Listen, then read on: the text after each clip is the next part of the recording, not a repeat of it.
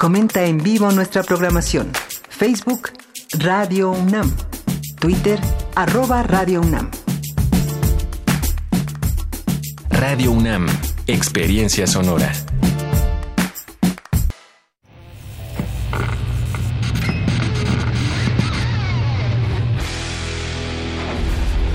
Por cortesía de Cuando el rock dominaba el mundo, un minuto de...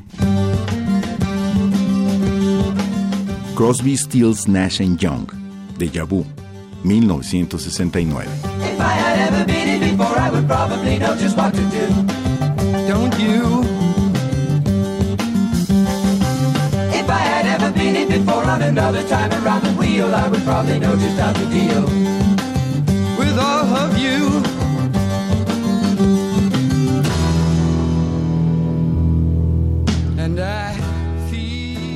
Escúchanos todos los viernes a las 18.45 horas por esta frecuencia. 96.1. Radio UNAM. Experiencia sonora.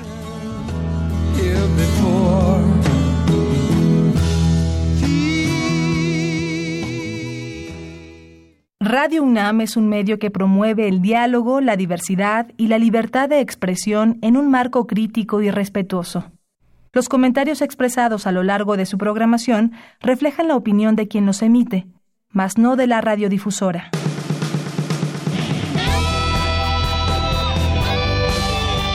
Prisma RU.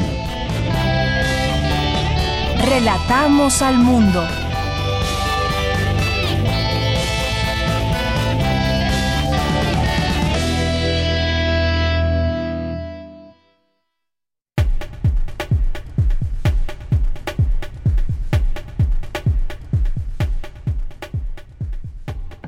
Buenas tardes, gracias por acompañarnos aquí en Prisma RU en el 96.1 de FM de Radio UNAM y en www.radio.unam.mx a todas las personas que nos estén escuchando en cualquier parte del mundo. Les mandamos muchos saludos desde aquí. Mi nombre es Deyanira Morán y a nombre de todos mis compañeros, todos los que hacemos este equipo de Prisma RU, les mandamos muchos saludos y los invitamos, por supuesto, a que se queden con nosotros de aquí a las 3 de la tarde con la información universitaria de México México y el mundo desde esta mirada universitaria. Hoy nos va a acompañar, y vamos a tener una visita muy especial de Pedro Juan Núñez Mosquera, que es el embajador de Cuba en México, ya está por aquí en nuestras instalaciones y seguramente será una, una plática muy rica con él para conversar sobre los temas y la relación México-Cuba, la relación Cuba-Estados Unidos, qué ha pasado en los últimos años en Cuba después de que murió Fidel Castro, qué tanto no ha cambiado, hacia dónde va este país. Son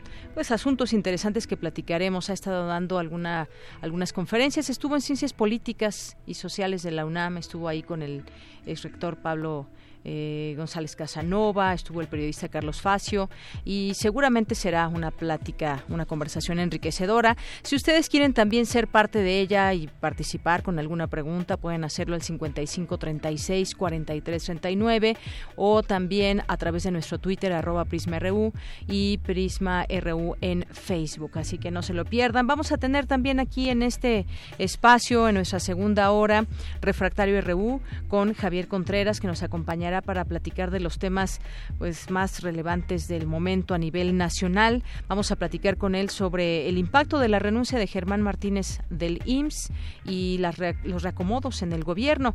Eh, también la austeridad debe de tener límites y también hablaremos sobre la revelación de una lista de periodistas beneficiados de publicidad oficial. ¿Cuáles deben ser los lineamientos para la publicidad oficial que sin duda pues es parte también de lo que se vale en este juego democrático, pero de qué manera y cómo transparentarlo es ahí el asunto.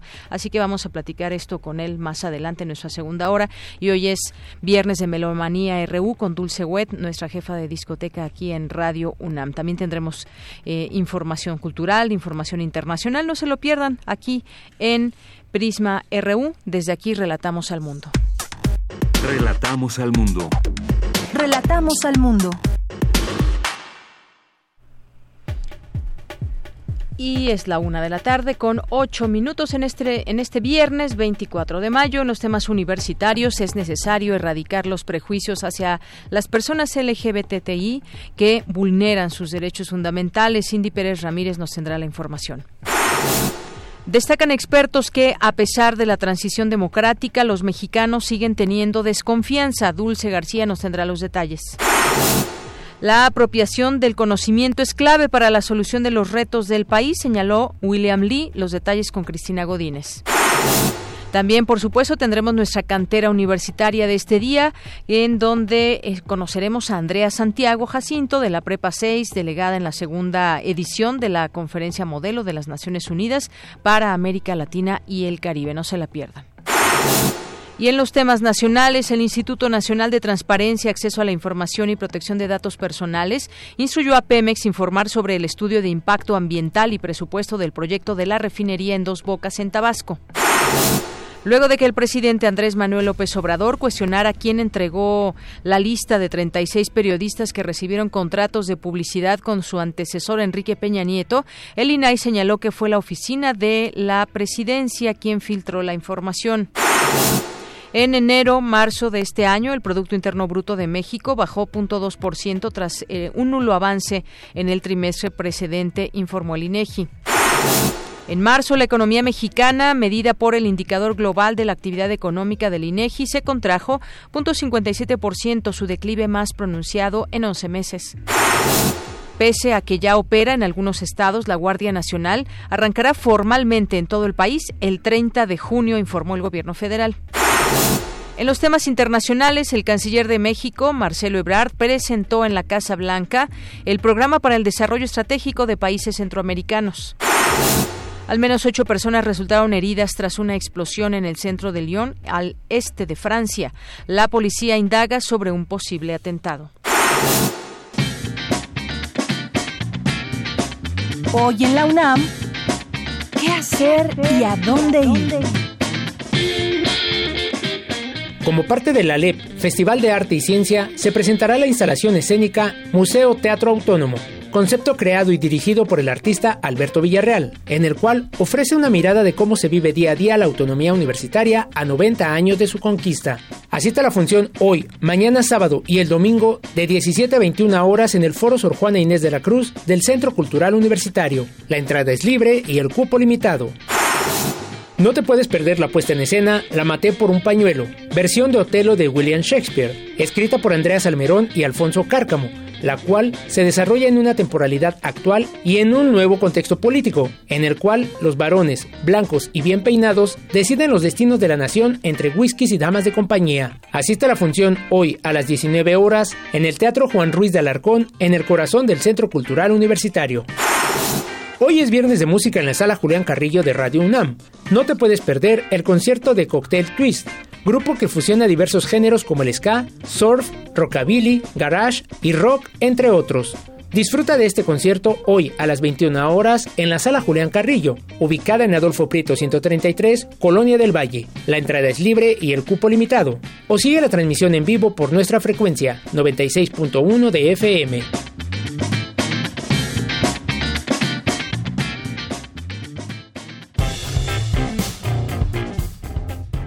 Campus RU.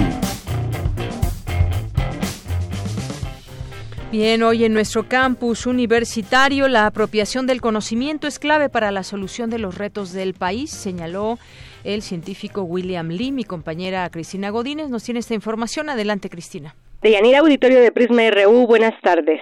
Al participar en la mesa redonda Ciencia en México, ¿para qué? El coordinador de la investigación científica de la UNAM expresó que el potencial en recursos naturales y humanos de nuestro país es clave para la solución de los grandes retos de México. Yo diría que la ciencia, a pregunta concreta, pues es, es un mecanismo, no es un mecanismo para conocer el mundo, es un mecanismo crítico que siempre se tiene que estar cuestionando, es un mecanismo autocorrectivo que yo creo que le da un valor eh, muy importante, es un mecanismo abierto y debe ser abierto para que ese conocimiento no genere justamente estas aplicaciones nocivas. Y es un mecanismo que podemos y tenemos la obligación de usar para mejorar la condición humana. Beatriz Paredes, presidenta de la Comisión de Ciencia y Tecnología del Senado de la República, dijo que la gente aprecia la ciencia porque ésta se hace evidente cuando las comunidades esperan la ayuda de expertos para, por ejemplo, contar con energías limpias, combatir enfermedades o tener acceso a vacunas. Hay un conjunto de necesidades de aplicaciones científicas para las políticas públicas. Y todos los que nos hemos dedicado a las políticas públicas sabemos cuál es la demanda. No es una novedad para nadie. ¿Qué ha pasado? ¿Por qué no hemos podido articular esta comprensión de la necesidad de las políticas públicas sobre conocimientos científicos y aplicaciones tecnológicas con la dinámica del mundo científico de nuestro país? Perdónenme, yo no se lo atribuyo al mundo científico. Yo se lo atribuyo a que desde el Estado mexicano no ha habido una comprensión de qué es una política científica al servicio de las políticas sectoriales de manera integral. Por su parte, Julia Tagüeña, coordinadora general del Foro Consultivo Científico y Tecnológico, señaló que se requiere un presupuesto digno y una normatividad adecuada para la labor de investigación y enfrentar el reto de la innovación continua y de ruptura. El esfuerzo debe de estar basado en salarios justos, fondos para proyectos de investigación, estímulos para la innovación, enfocado a resolver desde problemas de frontera hasta aumentar el bienestar de individuos y de comunidades. En este evento también se presentó el número 2 del volumen 70 de la revista Ciencia, cuyo objetivo es visibilizar que en México se hace trabajo de calidad. Deyanira, este es mi reporte. Buenas tardes. Gracias, Cristina. Vamos ahora con la cantera universitaria de mi compañera Virginia Sánchez, que en esta ocasión nos presenta a Andrea Santiago Jacinto. Vamos a conocerla. Adelante. Cantera RU.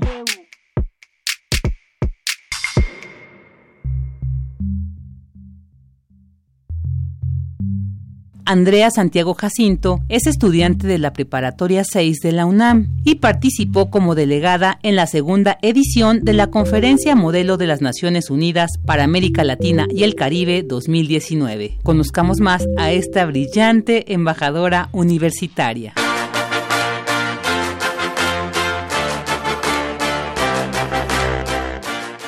Mi nombre es Andrea Santiago Jacinto. Yo nací aquí en la Ciudad de México el 28 de agosto del año 2000. Pues cuando era niña, debido a que mis papás son físicos, yo estoy muy acostumbrada a involucrarme en la ciencia, entonces generalmente de niña jugaba a hacer experimentos con mi mamá y mi papá.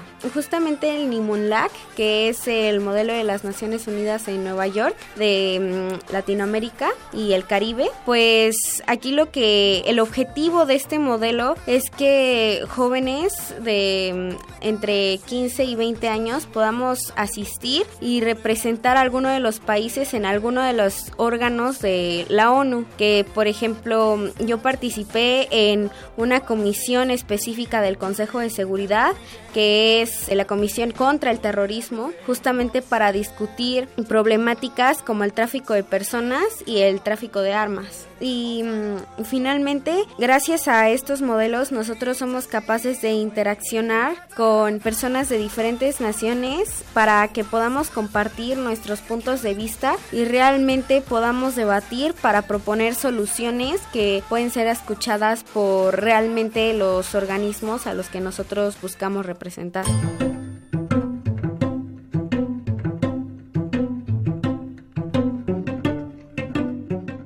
Representar a la UNAM fue uno de los mayores orgullos que he tenido en mi vida, si no es que el mayor orgullo que he experimentado, porque realmente pude no solamente representar a todo esto que me ha formado como persona, sino también a mis compañeros que me han ayudado en el equipo de debate, porque a pesar de que yo me anexé muy recientemente al equipo de debate de la Prepa 6, ellos me acogieron con todo el apoyo y me enseñaron desde las bases cómo es que se manejan los debates y sobre todo me dieron consejos sobre cómo poder dialogar con personas que tienen muy puntos de vista muy diferentes a los nuestros. Mis planes al terminar ya la prepa, en la prepa 6, pues es estudiar la carrera de química.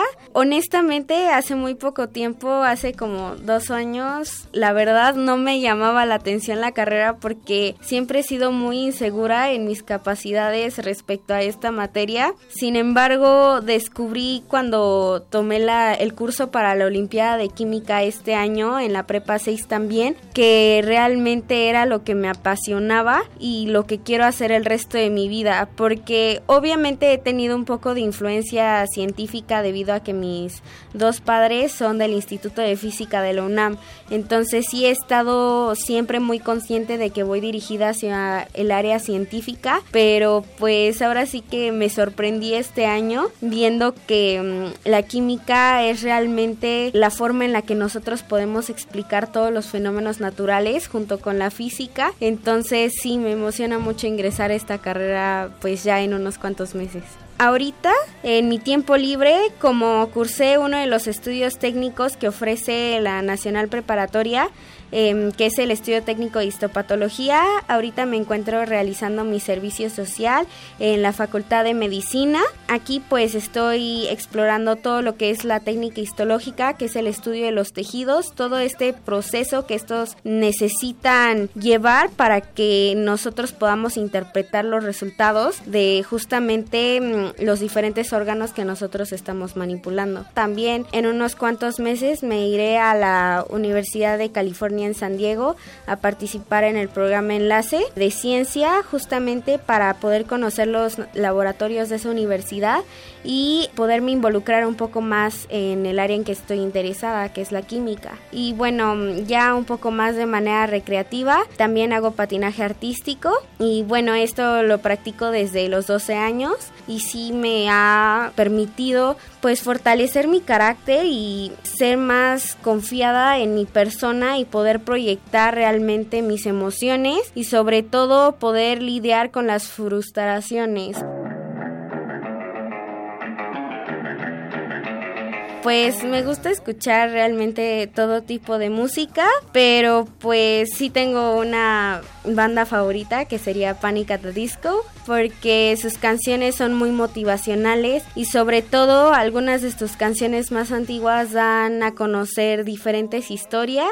Yo creo que a quien más le agradezco todos estos logros que he tenido en pues mi corta vida pues es a mi mamá, a mi abuelita, también a mi papá porque ellos son los que han forjado mi carácter, pero sobre todo quien ha estado detrás de mí en cada paso, pues obviamente es mi mamá, ha fomentado mis sueños y me ha llevado a cumplir todas mis metas y sobre todo yo no considero que mis metas que he conseguido sean solo mías, sino también de ella y pues de mi familia. También, por ejemplo, esto del debate de la ONU se lo debo mucho al equipo de debate de la Prepa 6, a quienes les estoy infinitamente agradecida por todo el apoyo y el cariño que me han dado, porque al final de cuentas somos como una familia. Personalmente siento que los jóvenes de hoy en día aquí en México nos debemos de acoplar a una de las grandes instituciones universitarias que tenemos. Gracias a que yo decidí unirme a la UNAM desde la preparatoria, yo pude explorar todos los programas que la Nacional Preparatoria nos otorga y como ya mencioné, no solamente es el equipo de debate, también está el equipo de matemáticas, también están los estudios técnicos especializados que a pesar que sí son muy demandantes, sí nos dan una visión de lo que nosotros nos queremos dedicar en un futuro. Entonces eso es muy importante. También están los programas de idiomas que son muy buenos, muy importantes, sobre todo porque nos podemos certificar de manera que nosotros podamos ir sea al extranjero y así tener mejores contactos y sobre todo que mm, la enseñanza completa, la identidad que nos da la UNAM, pues es fundamental porque nos sentimos parte de algo, sentimos que pertenecemos y que en cualquier instalación de la UNAM nosotros tenemos familia. Entonces eso es muy importante. Para Radio UNAM, Rodrigo Aguilar y Virginia Sánchez.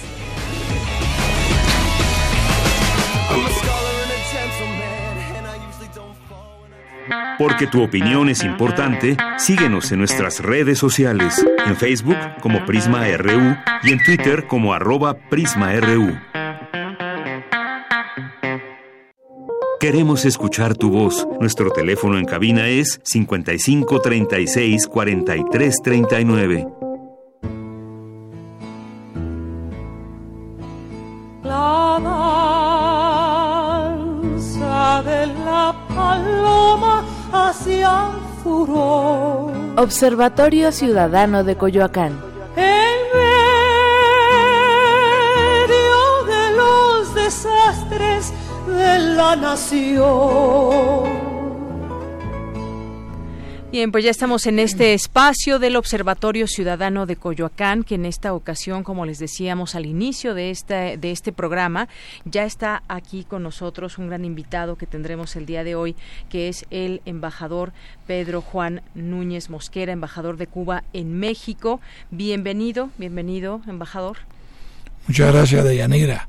Un y... placer compartir algunas reflexiones con la radio audiencia de su programa. Y muchas gracias, Guillermo. Muchas, muchas gracias. gracias. a ustedes. Y por supuesto nos acompaña Guillermo Zamora, como todos los viernes, periodista y que está siempre en este espacio trayéndonos invitados. ¿Qué tal, Guillermo? Pues hoy con mucho, mucho gusto y con el honor de tener aquí al embajador de Cuba. Así es. Bueno, pues platicar de, de muchas cosas que podemos eh, ir llevando esta plática. Una de ellas quizás, bueno, y, y, déjenme decirles, seguramente muchos de nuestros radioescuchas ya lo saben, pero estuvo en Ciencias Políticas el embajador, estuvo dando ahí una conferencia, eh, estuvo participando en el Foro Cuba frente a la ley Helms-Burton y, bueno, pues estuvo ni más ni menos el exrector Pablo González Casanova, estuvo el periodista Carlos Facio y, bueno, hubo ahí de todo un poco en la plática. A mí me gustaría empezar, embajador, si le parece bien, un poco, pues situando esta relación que hay México-Cuba, que es una relación, pues ya muy antigua, de muchos años, pero sobre todo una relación muy estrecha. Siempre han sido países muy amigos, México y Cuba. Efectivamente, hay una profunda raíz histórica y cultural entre México y Cuba no sé si sabe que uno de los mejores virreyes que tuvo la Nueva España, el conde de Revillagigedo, nació en Cuba. El, el, secretario privado de Benito Juárez, Pedro Santacilia, también nació en Cuba, era cubano, se casó con la hija de, de Juárez. Eh, muchos cubanos que querían hacer patria a lo largo del siglo XIX vinieron a México Acá vino precisamente hace ahora 200 años José María Heredia, poeta precursor del romanticismo. Vino José Martí, vino Fidel Castro. De México salió el Yate Granma. El Granma claro. Y muchos eh, artistas y políticos mexicanos que en diferentes etapas de su vida, tanto en el siglo XIX como en el siglo XX, fueron a Cuba, vivieron en Cuba. Uh -huh. Yo le cuento a los amigos acá que el Hospital Nacional de Cuba se llama Enrique Cabrera. Yo pensaba, sinceramente, que era un mártir de la Revolución cubana. Y me enteré que era un médico mexicano que fue a trabajar a Cuba cuando triunfó la Revolución.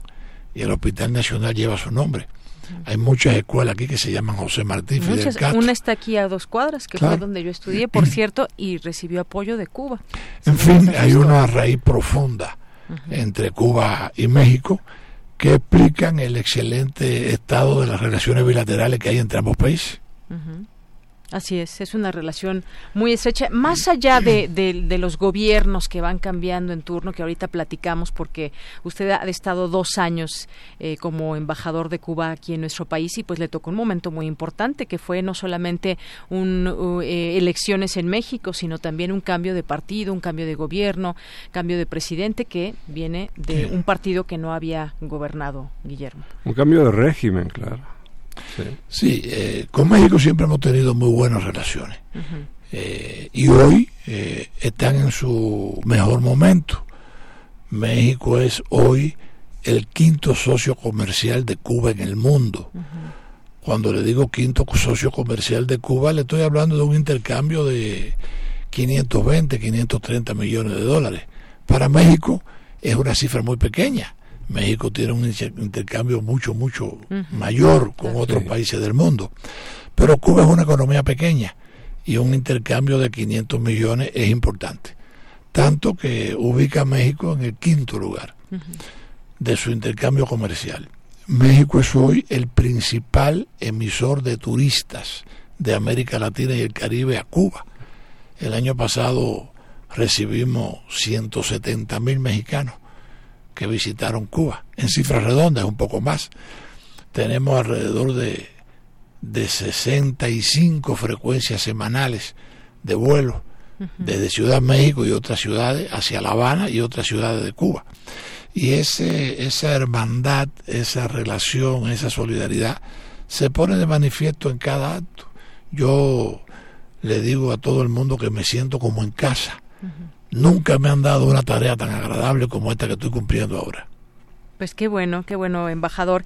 Y, hablando de ese tema que tiene que ver también con todo lo político, cuando hay elecciones en algún país se habla de qué em, qué relación tiene también con otros países o con la región. Usted decía en esta en esta conferencia que la llegada del presidente Andrés Manuel López Obrador abre una esperanza para México, Cuba y toda América Latina. Como usted sabe y en todos lados pues hay detractores del gobierno, hay gente que pues no votó por López Obrador, hay pues 30 millones que votaron por él y en ese sentido me gustaría que nos platicara un poco de lo que usted ve en el gobierno de México eh, ya iniciándose este gobierno con Andrés Manuel López Obrador.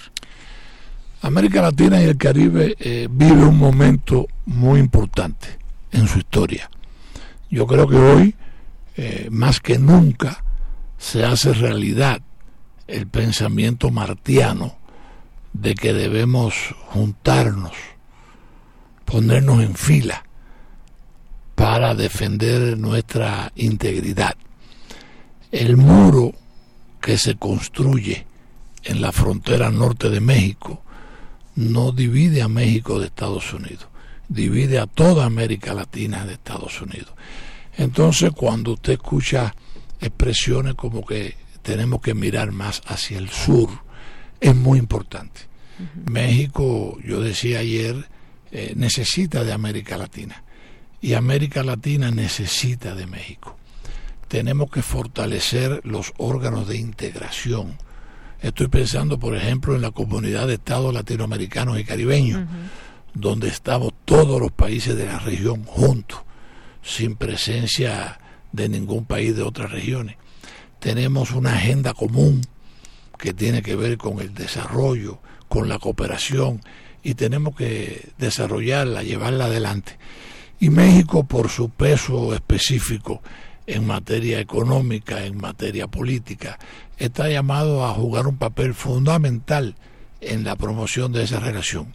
Y yo pienso que efectivamente con el gobierno actual de México se abre una puerta de esperanza para las aspiraciones de desarrollo económico y social de México y para las aspiraciones de desarrollo económico, social e integración de América Latina y el Caribe. Muy bien. Y em, efectivamente estamos totalmente de acuerdo en sus puntos de vista y eh, precisamente de ahí podemos sacar algo muy interesante. En los últimos días se ha manejado hace varios aspectos sobre la ley Helms Burton y eh, entre ellos precisamente es el, eh, el título tercero. Título tercero, que es una ley eh, extraterritorial y que em, quiere afectar los intereses de, de, Cuba. ¿Por qué no nos habla usted acerca en qué consiste exactamente esta, este, sobre todo el título tercero, que es el punto de partida de, de Trump para golpear a, a Cuba? Sí. Mire, brevemente, el dilema de Cuba histórico es independencia o anexión a los Estados Unidos de América. Ese es nuestro dilema. Desde que, desde antes de que existiera incluso la nación cubana. Es el mismo dilema que tiene Puerto Rico. No sé si se ha fijado en la bandera de Cuba y en la bandera de Puerto Rico. Eh, nosotros comenzamos la lucha por la independencia más de 40 años después de que los demás países de América Latina eran independientes de España. Y eso se explica porque la economía cubana se basaba en la plantación eh, de caña de azúcar de mano de obra esclava. Y recuerde que todo el sur de Estados Unidos era esclavista hasta la guerra de secesión. Y esas fuerzas querían anexarse a Cuba y a Puerto Rico para tener dos votos más en el Congreso de la Unión. Eso es lo que explica por qué en 1898, después de que los cubanos llevaban 30 años luchando por la independencia, por la independencia Estados Unidos intervino en la guerra y truncó el proceso que se había iniciado el 10 de octubre de 1868. Proceso que fue retomado por la juventud cubana a lo largo de la primera mitad del siglo XX y que fue concluido con el triunfo de la revolución de Fidel Castro en, en 1959. Ahora, eh, desde que triunfa la revolución cubana, el gobierno de Estados Unidos comienza a adoptar medidas para asfixiar económicamente a Cuba. ¿Por qué? Bueno, lo invito a que busquen en internet, en Google está, el memorándum del señor Lester Mallory, subsecretario de Estado de los Estados Unidos, de fecha 6 de abril de 1960. Ahí explica él claramente lo que en su opinión había que hacer para derrocar al gobierno revolucionario de Cuba. Él reconoce que el gobierno de Fidel Castro tiene apoyo en el pueblo y que la única manera de derrocarlo es creando necesidades, creando desesperación, que no tenga finanzas, creando hambre en la población para crear desespero y que la gente se revire. Ese es el origen de, la ley Helms-Burton. Y el propósito es apoderarse económicamente de Cuba y asfixiar al pueblo. La ley tiene cuatro títulos, todos dirigidos a ese objetivo, asfixiar económicamente a Cuba.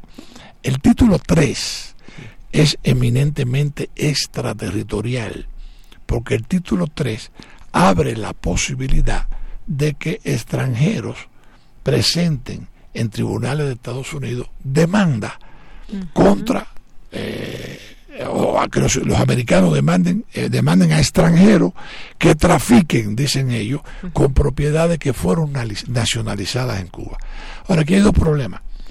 Todas las nacionalizaciones que hizo Cuba cuando triunfó la revolución fueron con compensación y todas se resolvieron menos con Estados Unidos.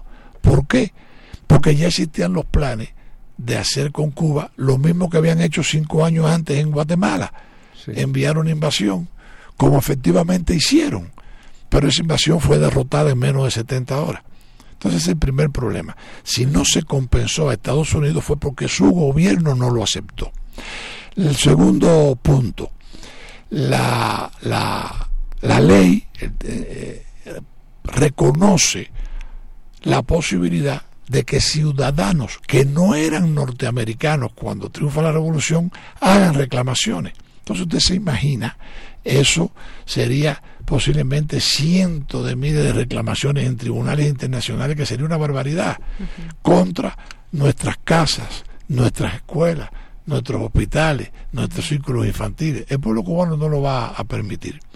Ahora, en Cuba hay una ley, que es la ley 80, que dice claramente que la ley Helms-Burton es ilegítima, inaplicable en Cuba. Por lo tanto, eso no se puede aplicar en Cuba.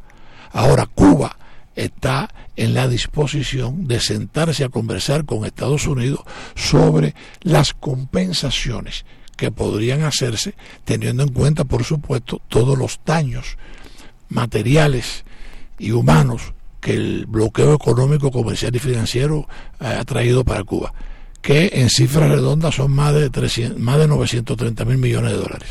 Así es.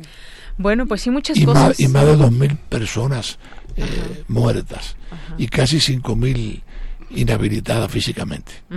Sí, eh, mira, en el mismo campo podíamos ubicar el hecho de que esta ley, este título tercero, eh, está en, están en contra de ello México, la Unión Europea, China, Rusia.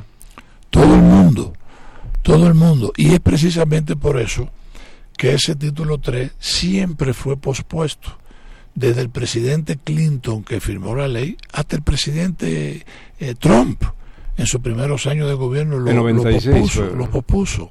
Ahora eh, lo han implementado a partir del, 2 de mayo eh, en una política obtusa, agresiva, y lógica que no tiene futuro y eh, que va en contra de la comunidad internacional porque no solo Cuba tiene esa ley, México tiene una ley antídoto, la Unión Europea lo rechaza, Canadá tiene una ley antídoto y la comunidad internacional por 27 años consecutivos ha aprobado mayoritariamente una resolución que pide el fin del bloqueo contra Cuba. Esa resolución es aprobada por todo el mundo, menos Estados Unidos y su aliado estratégico en el Medio Oriente, Israel. Así es. Bueno, pues muchas cosas derivadas de esta ley Helms-Burton. Seguimos platicando con Pedro Juan Núñez Mosquera, que es embajador de Cuba en México. Y es una revolución, embajador, habremos de decirlo, que ha costado mucho. Es una lucha que ha tenido Cuba muy, muy fuerte y que le ha costado mucho también a, su propia gente. ¿Qué significa en los hechos? Porque los han asfixiado económicamente. Eh, sabemos eh, pues de los problemas que enfrenta Cuba. Muchos de ellos los los, compartimos. Un caso es el de la migración. Muchos cubanos pues deciden salir de la isla, como muchos mexicanos deciden irse a Estados Unidos por faltas de oportunidades y demás. Muchas veces se ha puesto a Cuba como ejemplo. En Cuba no se mueren las personas de hambre. En Cuba la medicina está muy avanzada. Aquí un médico cubano pues es eh, sinónimo de éxito y de, ir a verlo porque pues sabemos del avance que han tenido y muchas cosas. Sin embargo, también enfrentan eh, problemas, los han ido asfixiando económicamente. Me gustaría que nos platique un poco de todo, cómo lo enfrenta también la población. Así es, así es. Y como usted dice, es una revolución que lleva mucho tiempo. Es una revolución que comenzó el 10 de octubre de 1868, que el pueblo cubano comenzó a luchar por su independencia. Esa revolución fue truncada en 1898 por la intervención norteamericana, que nos impuso un gobernador militar hasta 1902. Y en 1902 le impuso a la constitución cubana una enmienda aprobada en el Congreso de Estados Unidos que le reconocía el derecho a intervenir en Cuba cada vez que sus intereses eh, se vieran amenazados. Entonces Cuba paso, pasa de manos de España a manos de Estados Unidos. Pasa de ser colonia de España a ser semicolonia de Estados Unidos. Y precisamente cuando triunfa la revolución el primero de enero de 1959, que se adoptan las leyes revolucionarias, comienza este proceso de asfixiar económicamente a Cuba. Y sobre el tema migratorio, hay varios factores que tenemos que considerar. Primero, existe una ley en Estados Unidos que se llama Ley de Ajuste Cubano, Cuban Adjustment Law, ¿Qué dice esa ley? Que cualquier cubano que llegue a Estados Unidos y pida asilo político, inmediatamente al año y un día recibe facilidades de residencia y trabajo. Imagine qué os sucedería si hubiera una ley de ajuste haitiano o una ley de ajuste de cualquier país de Centroamérica o una ley de ajuste mexicano. Exacto. Eso es el primer lugar. Segundo lugar, el bloqueo económico, comercial y financiero crea dificultades económicas a nuestro pueblo muy grandes. Esa pretensión de asfixiarnos. Y en tercer lugar, Estados Unidos no cumplía nunca los compromisos que tenía por acuerdo con Cuba de otorgar hasta 20 mil visas al año a las personas que quisieran emigrar. Y ahora, lo peor de todo, ha cerrado las posibilidades en su embajada en La Habana y en su consulado de otorgar visa. No otorga visa. Entonces, si usted une estos tres factores, una ley que te da facilidades de vivienda y trabajo en Estados Unidos, con una política de asfixiar económicamente a tu país y con una decisión de no darte visa para que venga, estimula la migración ilegal, pone a los cubanos en manos de coyotes no ayuda a la reunificación familiar y es una política condenada por todo el mundo. Así es. Sí. Guillermo. Sí, sí. Eh, yo quisiera continuar un poco con la, lo de la ley Helms-Burton. sí, eh, no es en el fondo eh, este, esto, que acaba de, firmar hace unos 15 días eh, Trump no tiene eh, fundamentalmente la, el, el objetivo electoral. Pudiera ser, si lo ve desde ese punto de vista, pero el presidente Trump se ha rodeado de un grupo de asesores en el Consejo de Seguridad Nacional que son halcones independientemente del proceso electoral, son mentirosos patológicos, como el señor John Bolton, por ejemplo, que dijo en una ocasión que habían armas químicas en Irak, que nunca aparecieron, o que dijo en una ocasión que habían armas biológicas en Cuba, que la visita del presidente Jimmy Carter ayudó a desmentir. Entonces no puede descartarse el factor electoral, pero es una política de Estado, eh, promovida eh, por un presidente que tiene una posición retrógrada que ha echado para atrás lo que se pudo haber avanzado con el gobierno del presidente Obama y que tiene asesores mentirosos patológicos y retrógrados.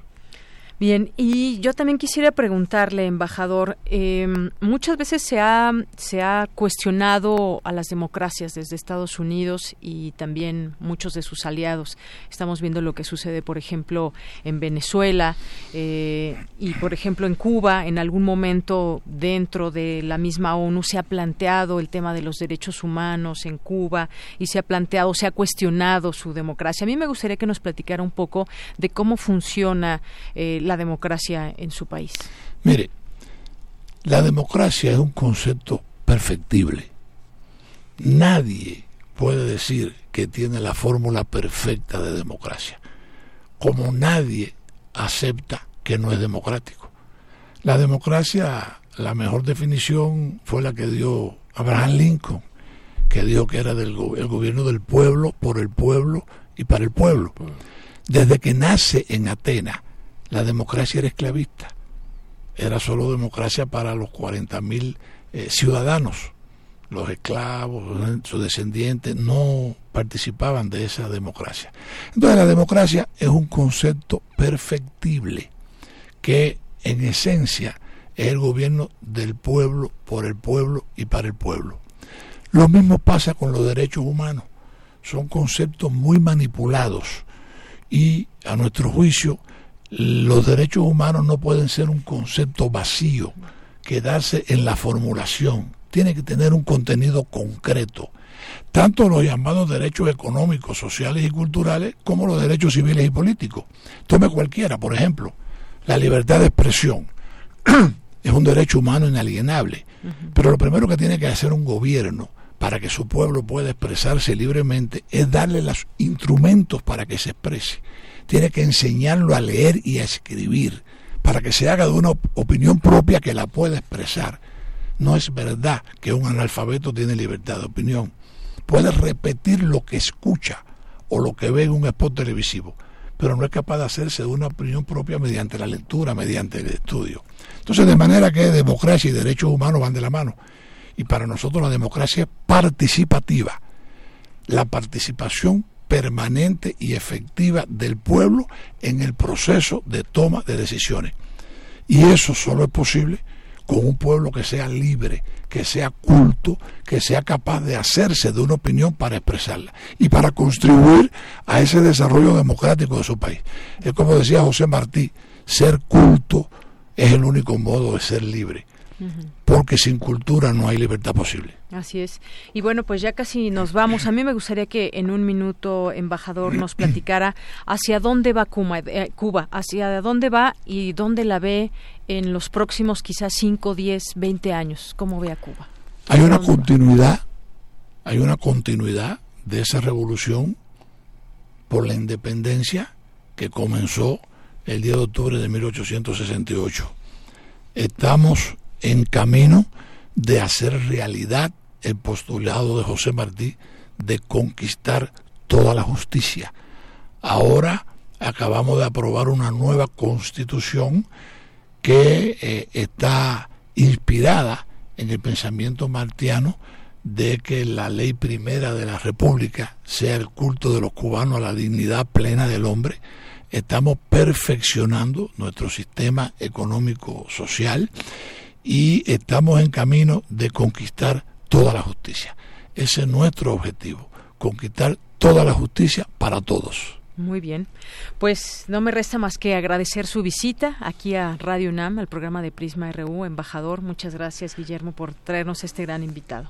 Pues muchas gracias, embajador, por estar aquí también con nosotros. Muchas gracias, ha sido un placer compartir estas reflexiones con ustedes y con su radio escucha. Claro, ojalá que se repita en otro momento otras reflexiones con respecto a lo que sucede. Pues muchas gracias a Pedro Juan Núñez Mosquera, embajador de Cuba en México. Continuamos. Muchas gracias. un carretero alegre pasó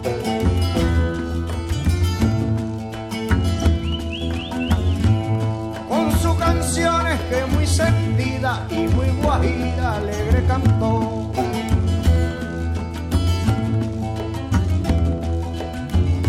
Me voy al transbordador a descargar la carreta. Me voy al transbordador a descargar la carreta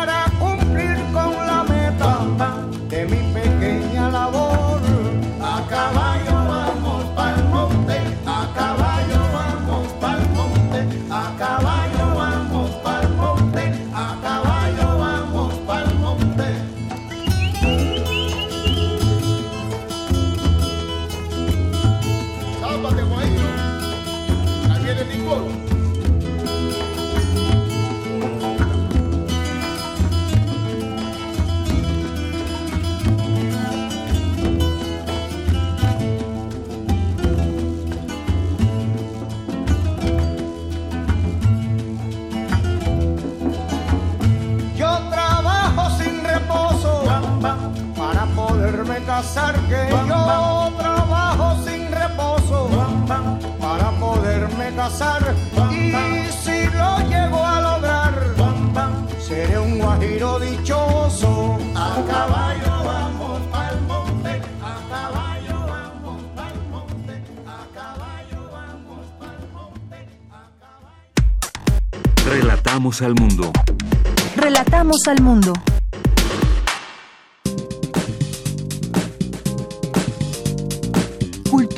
RU.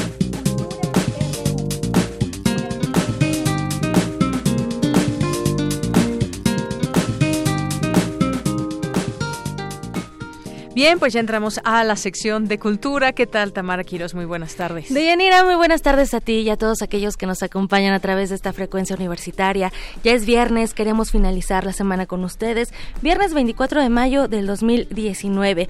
Y entramos con la información de hoy. Les cuento que una de las obras de teatro que se ha posicionado como la favorita de muchos, pues está en temporada. Se trata de La Divina Ilusión esta puesta en escena, les cuento un poco que además de llevarnos de viaje al pasado, pues hace que se nos acelere el corazón, se nos revuelvan las entrañas, nos hace sufrir, pero también nos hace gozar. Y bueno, para contarnos más, nos acompaña en cabina Eugenio Rubio. Él es actor y también forma parte del elenco de La Divina Ilusión. Eugenio, bienvenido, ¿cómo estás? Muchas gracias. Qué, qué maravilla estar aquí con todos ustedes y me encanta venir a entrevistas de radio porque uno piensa que quién escucha la radio, ¿no? Pero créeme, créeme, créeme que hay una gran audiencia que todavía está pendiente de las voces que nos guían y nos recomiendan cosas. Y pues todavía somos una buena compañía. Qué bueno, qué bueno que hay gente que todavía le dedica tiempo a este medio que es verdaderamente magnífico. Así es, Eugenio. Oye, a ver, cuéntanos,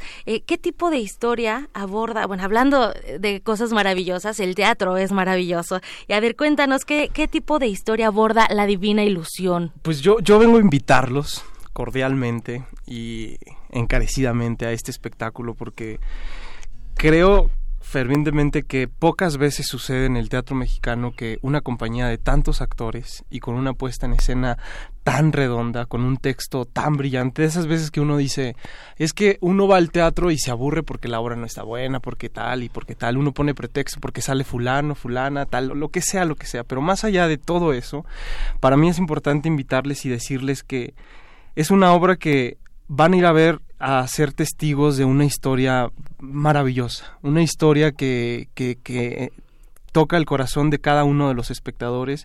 Y yo estoy convencido que cada función que se ha dado de esta puesta en escena, la gente sale con una, un discurso distinto, sale con un pensamiento distinto y sale con ganas de ver teatro, de seguir yendo al teatro y de seguir llenando las salas en esta ciudad que, tiene una demanda tan importante de, de, obras. O sea, ¿cuántos foros no hay en este momento que se están a punto de dar función en la noche, lunes, martes, miércoles, toda la semana? Toda la semana hay teatro, así es.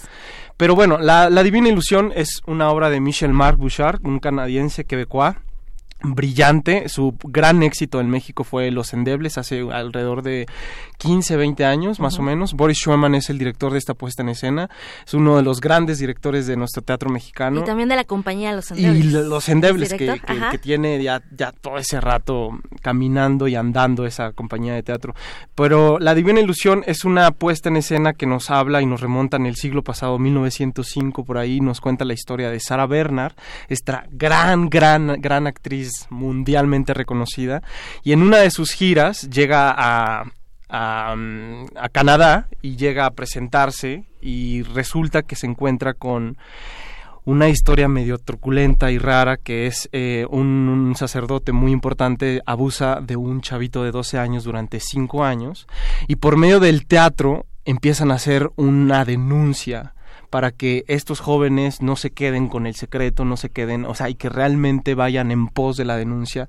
Eh, es una obra que habla del abuso del poder de en tanto toda la parte laboral, toda la parte en el teatro y sobre todo toda la parte que sucede en la iglesia. Uno cree que este tipo de historias, que el del abuso de poder en la iglesia, no se, se, se maquilla muchas veces con esta idea de, ay, no pasa tanto, o pasa muy poco, o tal, tal o estas estadísticas que muestran. O se normaliza también. O se normaliza, pero estamos hablando de 1905, pero créeme que diario, diario así veo como estamos ligados con muchas instituciones y, gente que se dedica justamente al abuso de infantil en la iglesia, nos llega información y estadísticas que nosotros de verdad nos da muchísima tristeza saber que todavía existe de esa manera y con esa cantidad de niños abusados.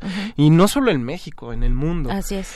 Y bueno, La Divina Ilusión es la obra, en, la, la, obra de teatro más importante. Eh, yo, yo, yo, yo sí digo que actualmente en cartelera es la puesta en escena que tiene una denuncia tan clara, tan directa, tan honesta y que está hecha con todo el corazón y con todo el amor del mundo. Somos 11 actores en escena que llegamos con tiempo de anticipación al teatro, que nos procuramos, que estamos, que nos vemos, que nos sentimos, porque sabemos que el material que vamos a abordar eh, y que a, las, el punto de las 7 de la noche y que la gente va a ver, necesita ese material humano y ese corazón puesto ahí. Entonces, siempre antes en la concentración decimos, no sabemos por primera vez para quién va a ser eh, su primera vez en el teatro.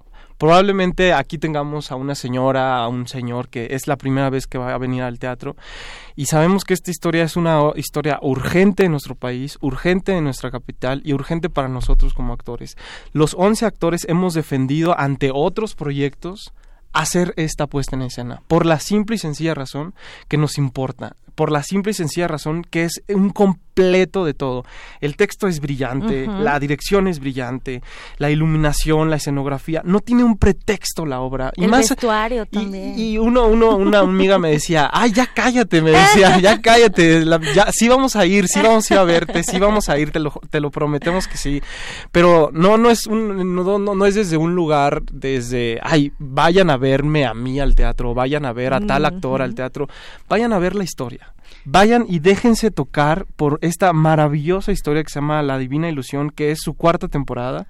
Eh, es su cuarta temporada y probablemente sea la última, lamentablemente porque es, es complicado reunir a 11 actores al mismo y de tiempo. esa talla además. Entonces, hay, una fuerza actoral muy importante. Eh, hay que comentarle también al auditorio que en esta obra, bueno, va a haber una contraposición también de clases sociales. Van a ver esta, la clase obrera, situación. Ajá. La clase obrera, hay un mundo del teatro ahí con Sara Sara Berna y su compañía y toda la parte de, de la iglesia, todo lo que sucede en la, la, doble moral, la doble moral de la iglesia. Oye, Eugenio, y bueno, ahorita que hablas de, de la francesa Sara Bernard, bueno, pues era conocida como la diosa de la escena y algo muy importante también de esta obra es que es un contexto cultural muy importante. Ahorita que estás hablando de una comunidad teatral eh, mexicana, bueno, pues también eh, los inicios del teatro y todo el legado que, que ella hizo y que además es interpretada por Pilar Bolívar. Pilar Bolívar está magnífica. Es muchos actores cuarentones, cincuentones dicen que es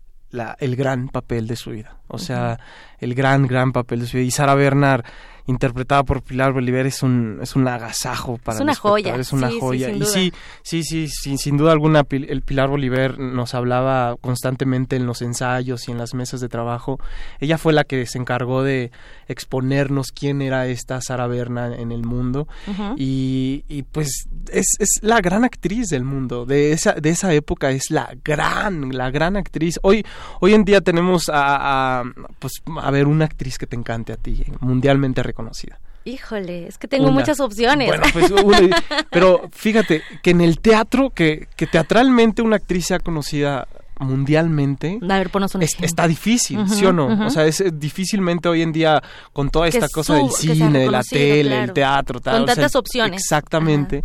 Y, y, en ese momento Sara Berna era Sara Berna. En, en, en, todo el mundo. Era un movimiento porque era una mujer irreverente que luchaba para protestar, para que por medio del teatro se dijera algo importante. Y estamos hablando en 1905. O sea, todavía hoy, en el 2019, cómo usamos el teatro para hacer una denuncia real hacia cualquier abuso de poder. Contrapuntear también, para debatir, para hacernos reflexionar. Es un, es un ambiente también catártico y de una forma tan orgánica que, bueno, todos podemos ser parte de esta, esta puesta en escena, porque al final del día ah, somos cómplices, tanto actores como el público eh, en general. Oye, y se están presentando en el Teatro de El IMBA.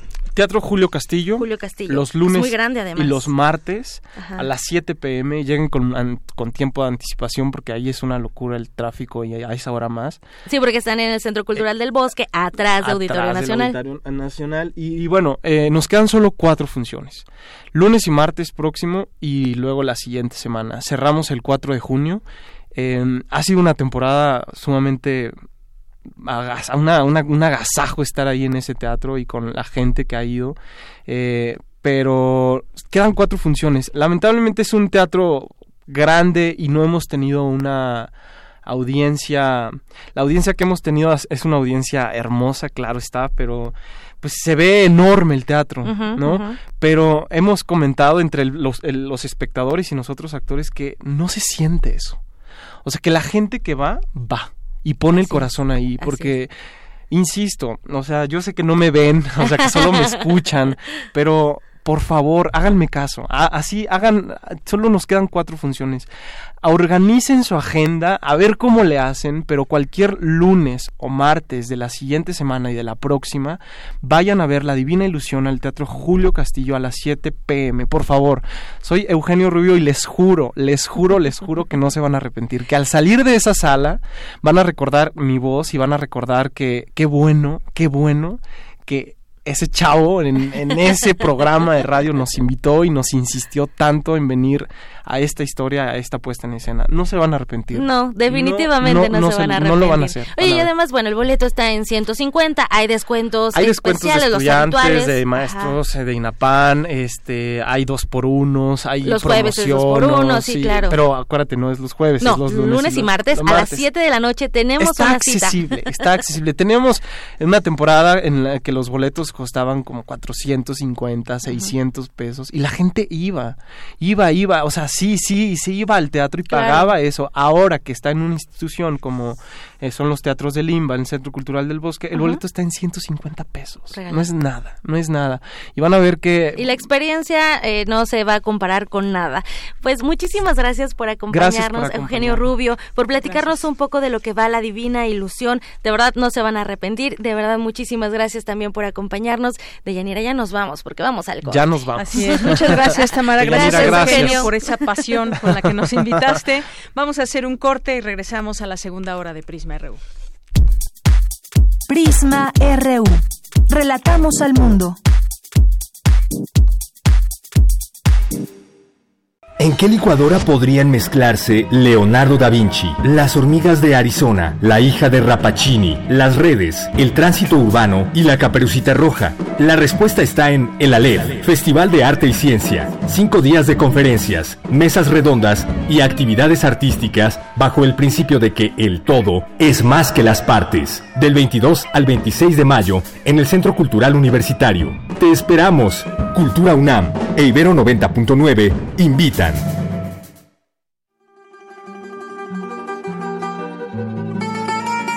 De Alcorcón a los Balcanes. De Cabo Verde a la India. Se parte de este viaje por la música del mundo. Mundofonías.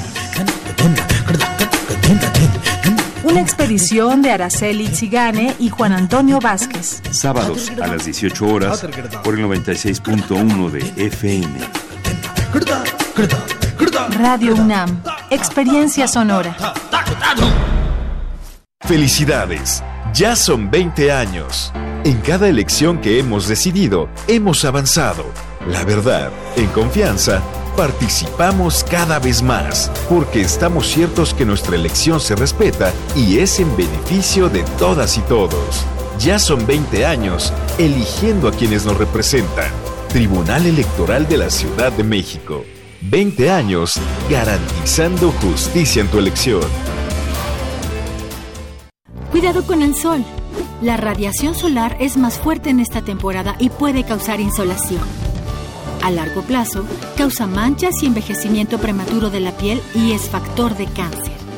Ponte ropa holgada de manga larga, revisa el índice UV, evita las horas de más calor y cuida a los niños y adultos mayores. No olvides el bloqueador solar. El calor es vida, siempre con precaución. Sistema Nacional de Protección Civil.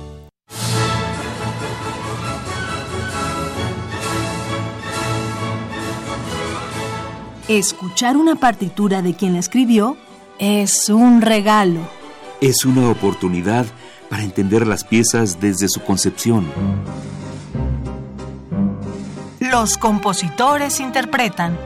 Un programa de Juan Elguera para contactar con los creadores de la música clásica. Acércate a su ejecución, melodías, biografía y contexto todos los domingos a las cinco y media de la tarde. Por el 96.1 de FM.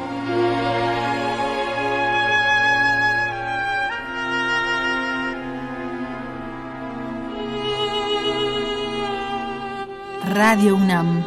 Experiencia sonora.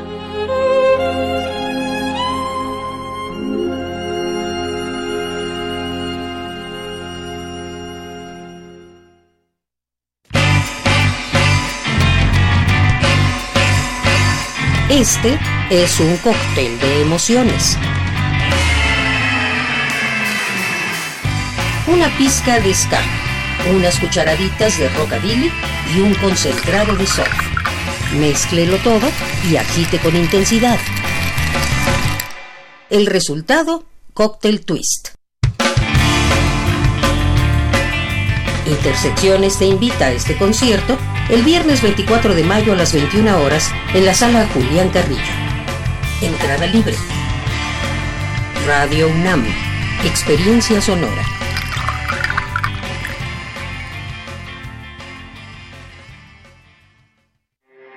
Porque tu opinión es importante, síguenos en nuestras redes sociales, en Facebook como Prisma RU y en Twitter como arroba PrismaRU.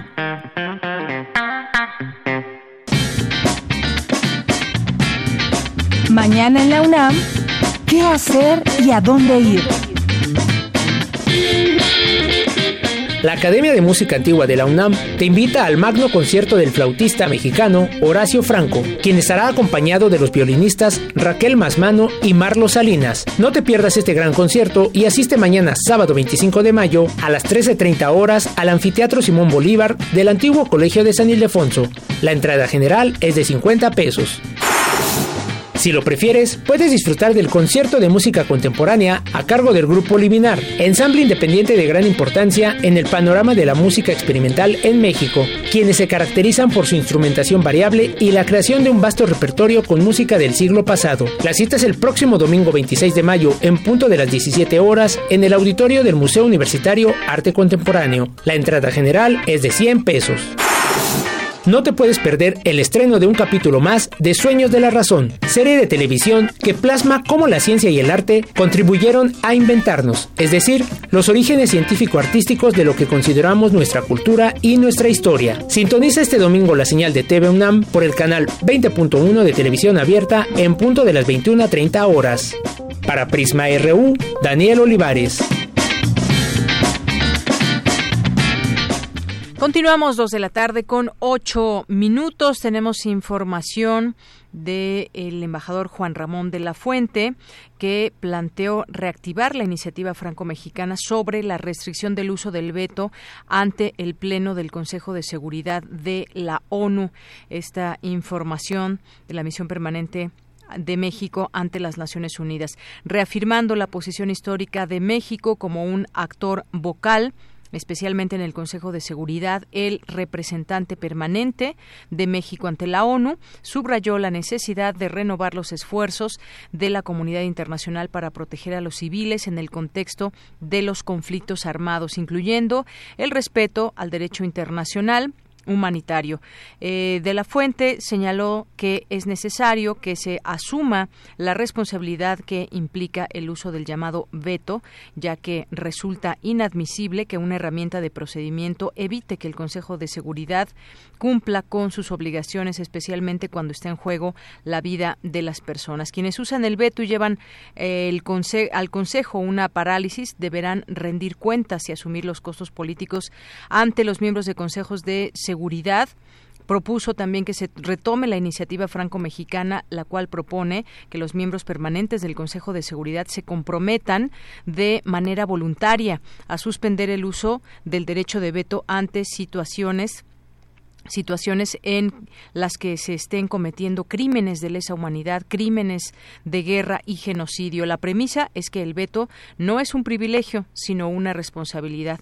A la fecha, 101 Estados miembros de la ONU se han sumado a la iniciativa. Francia es uno de los cinco miembros permanentes junto con los Estados Unidos, Rusia, China y Reino Unido. También se sumó a la propuesta para que se consideren como crímenes de guerra los ataques al personal de salud en zonas de conflicto y se refirió a las restricciones que aún subsisten de acceso a la asistencia humanitaria, el cual sostuvo debe ser ininterrumpida, segura y oportuna. Este es el este mensaje, esta postura de eh, desde el Consejo de Seguridad de la ONU, de Juan Ramón de la Fuente, que eh, pues es parte de esta representación de México. Bien, y continuamos, ya estamos en esta segunda hora de Prisma R1, nos da mucho gusto que estén con nosotros aquí todos ustedes, que nos envíen mensajes, que nos llamen por teléfono al 5536-4339 y tenemos aquí algunos mensajes que nos envían desde eh, nuestras cuentas de redes sociales, arroba Prisma RU aquí en Twitter y Prisma RU en Facebook. Eh, nos saluda aquí más 52 Efren y nos dice, me encantó la vehemencia y pasión con la que Eugenio habló de la obra, así si dan ganas de ir a verla. Saludos. Gracias más 52 Efren por tu comentario. Nos escribe también por aquí eh, Rebeca. Eh, Rivas Corazón de León, Galán de Barrio, que nos dice escuchando a Prisma, saludos desde CEU, saliendo de la biblioteca, pues muchísimos saludos. Abel, te mandamos un abrazo desde aquí. Nuestros amigos del Foro Shakespeare les mandamos un saludo. Eh, también al embajador Núñez Mosquera, que por aquí también se hizo presente, además de nuestra cabina, en las redes sociales. Eh, Alim Pérez Neri también. Eh, Carlos RRF, Loren de Parrot, eh, también muchas gracias, muchas gracias por tu comentario. A nuestros amigos del IUNAM, del Instituto de Ingeniería de la UNAM, muchos saludos. Radio Angulo, Cuba, nos escriben por aquí, Ciencia Forense, UNAM, a todos nuestros amigos de las distintas eh, dependencias e institutos de nuestra universidad, Embajada de Cuba en México también, a todos los que trabajan en esta embajada les mandamos saludos, Ruth Elfina también nos escribe por aquí, Becarios UNAM, Román Hernández García, Viva por siempre Cuba, nos manda un GIF eh, de la bandera de Cuba, muchas gracias. También nos escribe Claudio Ruz, Jorge Paz, Guillermo Cortés, Guerrero de Sangre, Sergio Becerril, Elisa, también muchísimas gracias. Eh, y bueno, aquí también nos escribe Sergio Becerril y todas las personas que se sumen. Aquí estamos, estamos para servirles y estamos leyéndolos también constantemente. Paula del Este, muchos saludos a los amigos de Biblioteca UNAM, a todos ustedes, muchas gracias. Juan José Miros Lozano también aquí, Francisco Javier Rodríguez y todos ustedes que están por ahí, muchísimas gracias. Vamos a continuar y antes de continuar, tenemos un regalo, un regalo que hacerles el día de hoy para cerrar bien la semana con poesía, poemas y ensayos, Paul Valeri, Reflexiones, este libro de nuestra universidad. Es, es al lector que pertenece y a quien está destinada la inspiración, lo mismo que pertenece al poeta, el hacer pensar en ella, el hacer creer en ella, el hacer lo que sea necesario para que solo sea posible atribuir a los dioses una obra demasiado perfecta o demasiado conmovedora como para haber surgido de las muy inciertas manos de un hombre, parte de lo que escribe Paul Valéry en este libro que les vamos a regalar de poemas y ensayos que se presenta el día de hoy a las seis de la tarde se presenta lectura en voz alta, reflexiones de Paul Valeri, lectura por em-, Emiliano eh, Méndez. Y bueno, esto es en el auditorio, la planta baja de la Casa de Humanidades. Así que los invitamos y les invitamos a que quien quiera este libro nos llame al 5536 4339 y aquí puede venir a recogerlo. Ahorita decimos quién se lo ganó. Vamos, mientras tanto, a la información. Destacan expertos que, a pesar del cambio de partido en el poder, los mexicanos siguen teniendo desconfianza, pues ninguno de los partidos anteriormente electos hicieron un cambio sustancial en México. Adelante, Dulce. Deyanira, muy buenas tardes a ti al auditorio de Prisma RU con el objetivo de analizar qué tanto protagonismo seguirán teniendo los partidos políticos en la representación de los mexicanos o si surgirán nuevas formas de intermediación política. El Centro de Investigaciones Interdisciplinarias en Ciencias y Humanidades de la UNAM lleva a cabo el conversatorio El futuro del sistema político mexicano, más o menos partidocentrismo, donde se destacó que actualmente las candidaturas independientes no han logrado presencia en el Congreso de la Unión para Héctor Sánchez, de Praxis en América Latina, los mexicanos no tienen confianza en los partidos porque, aunque han hecho cambios, lo cierto es que no han cambiado la situación base de pobreza en México. Es verdad, si hay algunos, si hay algunos cambios, a lo mejor ya no estamos exactamente en el estado represor priista, sobre todo de los años 60 y 70, pero tenemos otras formas de represión un poco más silenciosas, ¿no? Eh, e indirectas. Por ejemplo, trabajadores del gobierno, bueno, dicen es que esta cuestión de la austeridad de la que se ha hablado, en realidad no están despidiendo directores ni altos burócratas con sueldos, ¿no? El recorte se está haciendo porque a los trabajadores de base se les está tratando eh, como una empresa privada, o sea, se les paga el mínimo y se exige de ellos el máximo, ¿no?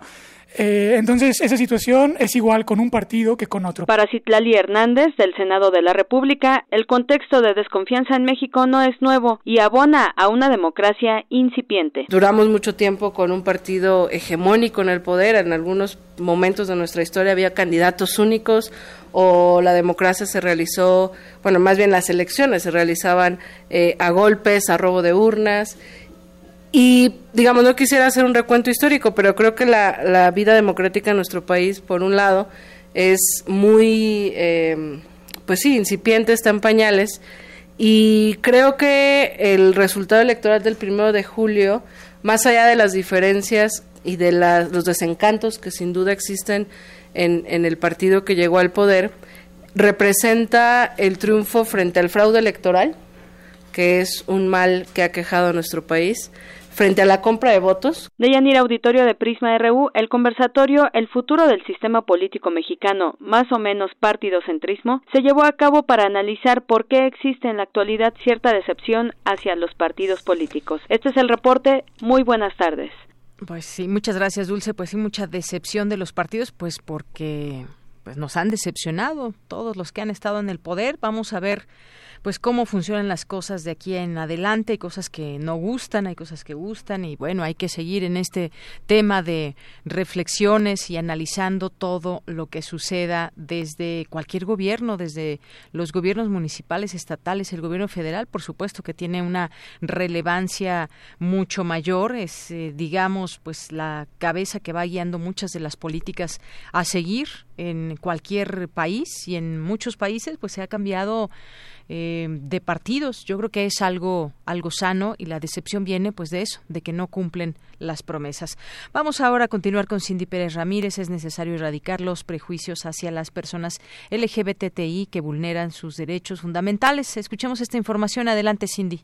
Deyanira, muy buenas tardes, es un gusto saludarte. En la Comisión de Derechos Humanos de la Ciudad de México se llevó a cabo el conversatorio Acercamiento al análisis desde la sociedad civil sobre los derechos humanos de las personas LGBTTI. Gloria Careaga, académica de la Facultad de Psicología de la UNAM y directora de la Fundación Arcoiris, dio a conocer que de acuerdo con las quejas de la población LGBTTI, se detectó que existen violación de al menos 24 derechos humanos. Las personas LGBTI en reclusión son tratadas de forma diferenciada, pero también de las narrativas iniciales en los expedientes revisados para este estudio, se identificó que las personas cercanas, es decir, familiares, amigas o amigos, también se ven afectadas, lo que de deriva en violaciones a su derecho a la igualdad y a la no discriminación. Las quejas presentadas por las personas LGBTI por presunta violación de su derecho a la salud tuvo 53 registros, de los cuales los tipos de violación mencionados con mayor frecuencia fueron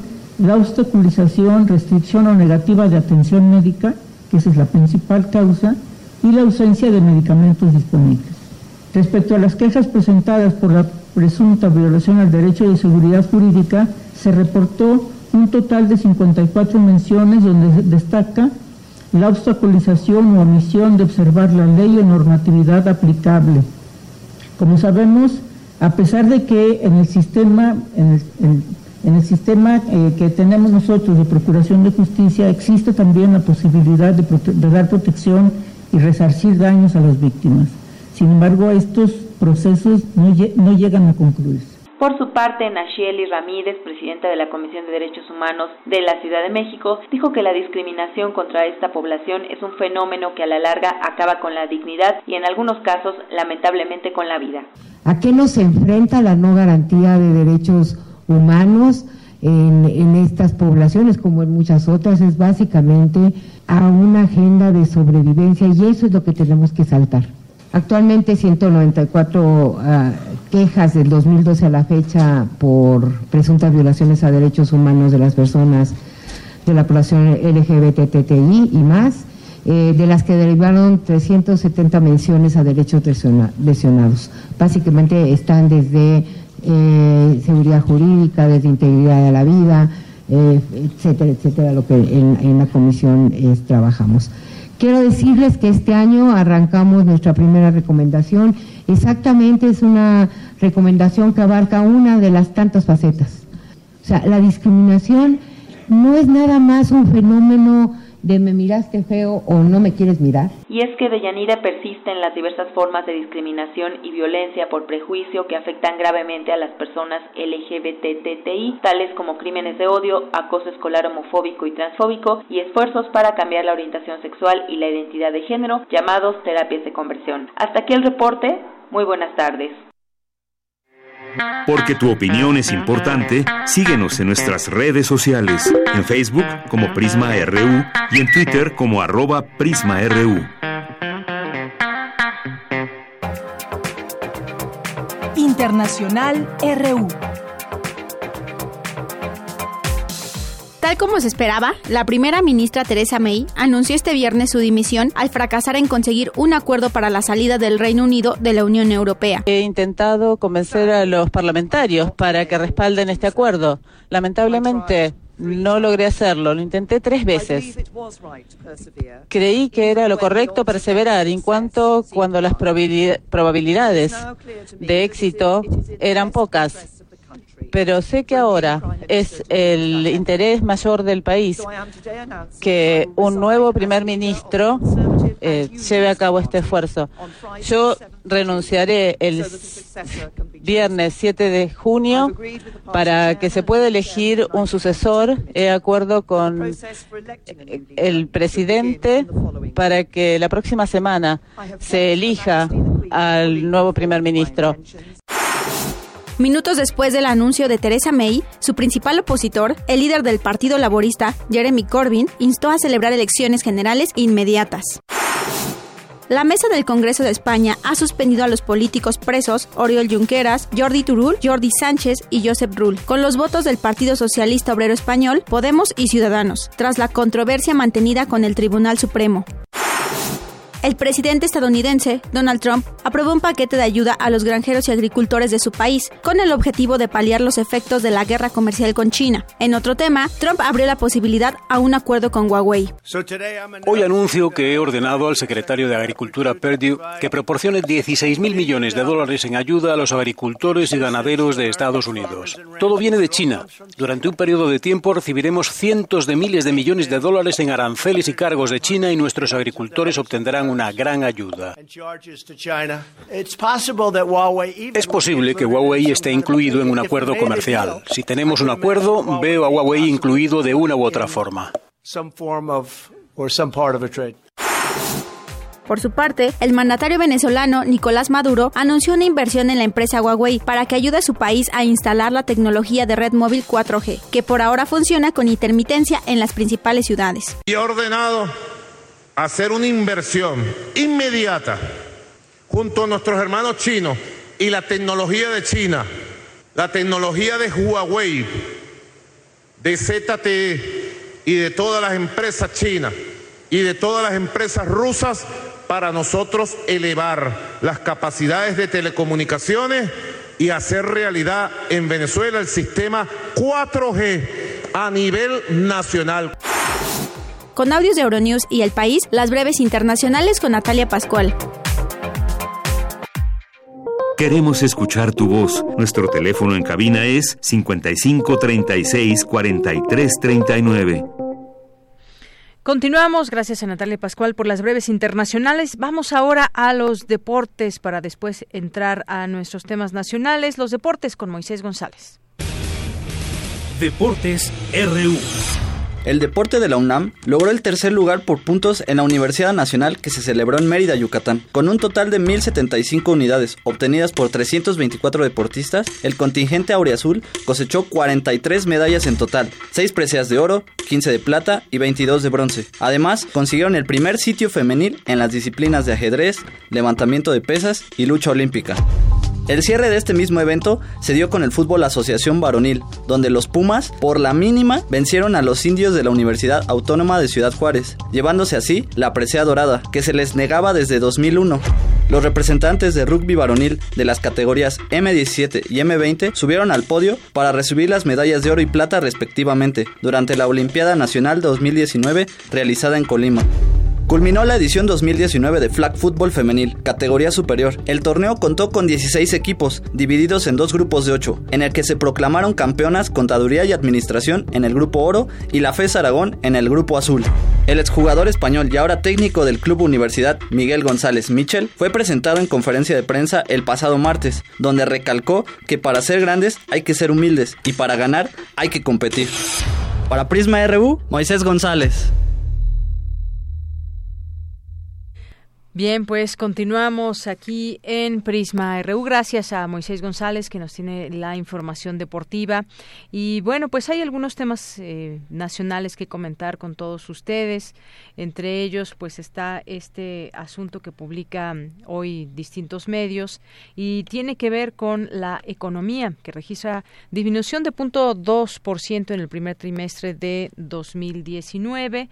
Y bueno, pues siempre los temas de economía que debemos de seguirle la pista y todo lo que esté sucediendo en este escenario nacional. También hospitales del país con dinero para dos meses, dice una nota del Universal.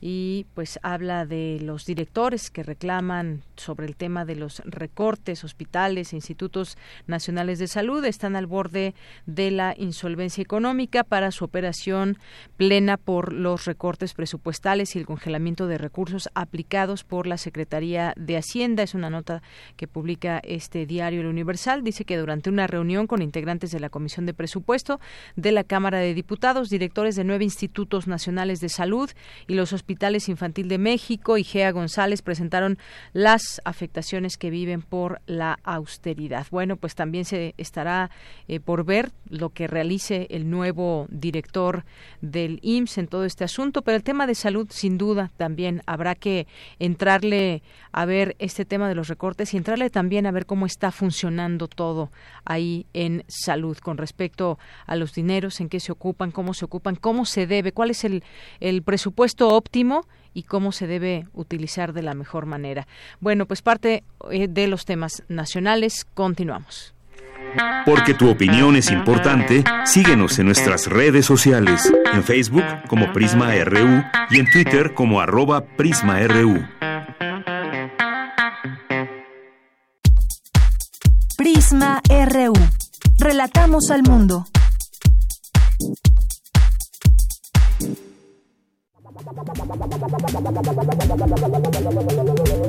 El refractario, RU.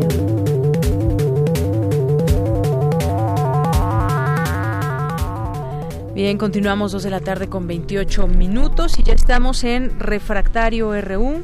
Como todos los viernes, nos acompaña aquí Javier Contreras, maestro en Derecho y profesor de la FESA Catlán. Javier, ¿cómo estás? Buenas tardes. Hola, ¿qué tal, Deyanira? Muy buena tarde para ti, para todo el amable auditorio. Pues hoy, nuevamente, como cada viernes que nos escuchamos, hoy es un gran día para estar vivos y en la República, wow, vaya que han pasado cosas en esta semana. Han pasado muchas cosas y si te parece, vamos a hablar de, vamos a hablar de tres temas. El tema de Germán Martínez, de la austeridad y esta revelación, esta lista de periodistas. Creo que hay muchas opiniones que deben ser escuchadas en torno a ese tema. Pero hablemos de esta renuncia de Germán Martínez, de esta carta que causó también mucha polémica, el nuevo nombramiento de Zoe Robledo al frente de esta, de esta institución. Pues hablemos de ello y ligado está este tema de la, de la austeridad, Javier. Exactamente, Deyanira, me parece que es un tema que tiene que ser explorado más allá de lo que hemos podido escuchar, ver en diferentes medios de comunicación y, por supuesto, en las columnas de opinión y en otros espacios. Cuando hablamos de la renuncia de Germán Martínez, hablamos de un tema que ha estado presente a lo largo de la historia de las instituciones mexicanas. ¿Por qué digo esto? Se le llama a este fenómeno debilidad institucional. Muchas ocasiones las tomas de decisiones dentro de los gobiernos dependen de personalidades más que de estratagemas institucionales completos que sonara tan fuerte la renuncia de una persona como Germán Martínez nos habla también de esa debilidad que puede llegar a tener los gobiernos. Y no solamente hablo del gobierno de la República, hoy en día encabezado por Andrés Manuel López Obrador, sino de cómo se han debilitado las instituciones a lo largo de los años con el paso de estos gobiernos anteriores que no han hecho nada para fortalecerlas presupuestalmente con personal capacitado y compañía.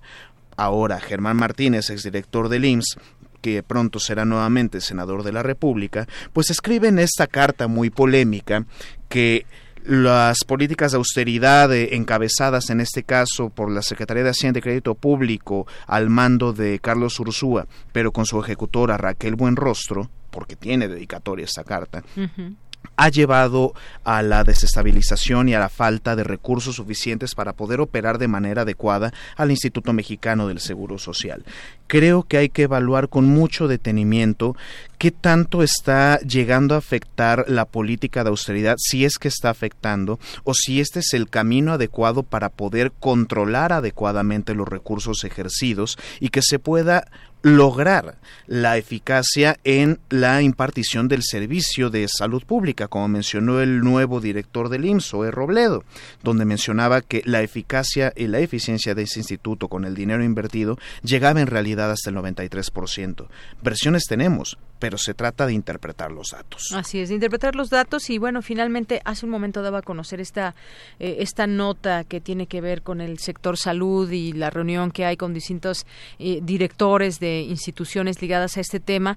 Ah, platicábamos también durante, durante la semana con eh, un académico que nos explicaba el Instituto Mexicano del Seguro Social ha ido creciendo, sin embargo no ha ido creciendo su presupuesto como se debe, es decir, se van afiliando otras personas de la familia, siempre en temas de salud y además se ha desbordado algunas enfermedades. Ahora tenemos pues una incidencia muy grave en el tema de diabetes, de obesidad, de cáncer. Eso cuesta, cuesta por supuesto a, los gobiernos y en México pues las campañas no han tenido esa ese impacto que, que se querría. Entonces pues hay que tomar medidas más fuertes. Realmente se llegará pues a este tema a ver qué pasa también con las farmacéuticas. Yo me pregunto las campañas de salud realmente si no funcionan qué se puede hacer. Eh, eh, se hablaba de los etiquetados y demás hay que ver todo este tema en conjunto también, más allá de los recortes que por supuesto pegan, pegan de manera directa a cualquier institución. ¿Cómo, cómo hacer para que con menos alcance o hay rubros en los que no se tendría que recortar. Efectivamente, lo primero que se tiene que vigilar y procurar yo creo que son dos cosas, es decir, el abastecimiento de medicamentos para cualquier tipo de padecimiento y la presencia de personal suficiente y capacitado, competente para poder brindar la atención. Efectivamente, eso no se puede descuidar bajo ninguna circunstancia, no importa quién esté encabezando las instituciones de seguridad social del país. Hacia dónde creo que tenemos que avanzar a revisar con detenimiento nuestra Ley General de Salud y cómo son nuestras eh, políticas públicas en materia de salud pública para entender cuáles son los fenómenos actuales que tenemos como principales padecimientos en México, para entonces dar un nuevo giro a la política de salud hacia un auténtico establecimiento de un sistema preventivo, que no solamente tengamos que atender a las personas cuando ya están en las últimas. Muy bien. Bueno, pues vamos a pasar ahora a otro tema, el de los eh, periodistas, si te parece bien, Javier, pero antes queremos mandar saludos, queremos mandar saludos a, bueno, Ricardo Herrera Alcántara es el que se ganó el libro de Paul Valeri y puede venir a recogerlo a partir del lunes desde las 10 hasta las 10 de la mañana, hasta las 5 de la tarde. Aquí te esperamos, Ricardo. Y también Anaí Trujillo, saludo para la secundaria, la secundaria o la escuela, eh, Seili del grupo de tercer TEVNI, así, así me lo pasaron, espero entenderle bien, y si no, ahorita me pongo los audífonos.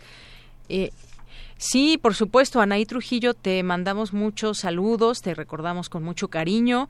Y bueno, pues saludo, me imagino que a lo mejor está dando clases, bueno, estás dando clases.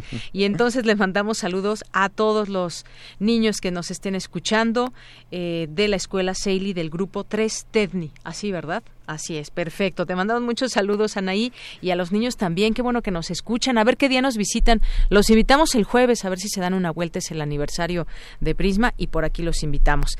Bueno, después de este saludo para todos ellos, pues hablemos de esta de ese tema de los periodistas que se filtró una lista, Javier, una lista donde se conocen 36 eh, nombres y ha habido una serie de reacciones en torno a esto y yo creo que no, no menos de uno nos pusimos a buscar cómo tiene que ser esta publicidad que se da pues normalmente de parte del gobierno, porque es, es algo, digamos, que, que está previsto dentro de la ley y demás, pero de qué manera tiene que ser. Y yo leía aquí en, en, El Economista, José Soto Galindo escribe lo siguiente, me gustaría compartirlo, los medios de comunicación en México como actores con poder e injerencia en la vida económica, social y política del país deben ser obligados a rendir cuentas sobre el dinero público recibido, ya sea como pago por el espacio para la difusión de información pública, la llamada publicidad oficial, o por otros servicios ofrecidos al gobierno. El régimen de rendición de cuentas en México evita pronunciarse con claridad sobre los privados, como si la corrupción y el tráfico de influencias fueran un problema exclusivo de las instancias públicas.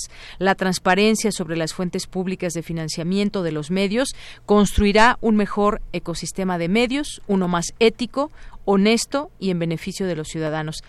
Quienes han sido aludidos a esta lista, pues muchos de ellos están muy enojados y a no poco sorprendió y ha respondido, por ejemplo, Daniel Moreno de Animal Político, que desde aquí pues reconocemos esta labor que se hace desde este medio de comunicación y que además han puesto de rodillas a gobiernos priistas, ¿no? Como el de Javier Duarte con el tema de la estafa eh, maestra, por ejemplo, y muchos otros temas. Me parece que tienen un equipo excelente de, periodistas, pero hay otros nombres y, y montos y cantidades exorbitantes que uno quisiera claridad en ello, más allá de que la publicidad se vale, que el gobierno dé a medios, pero bajo qué parámetros, con qué claridad, dónde están las cuentas de ese dinero público. Eso no podemos perderlo de vista más allá de todo este asunto de que si es ético o no, quién filtró la, la lista, que sí, también es importante tenerlo en cuenta, pero, pero es dinero público y es demasiado dinero.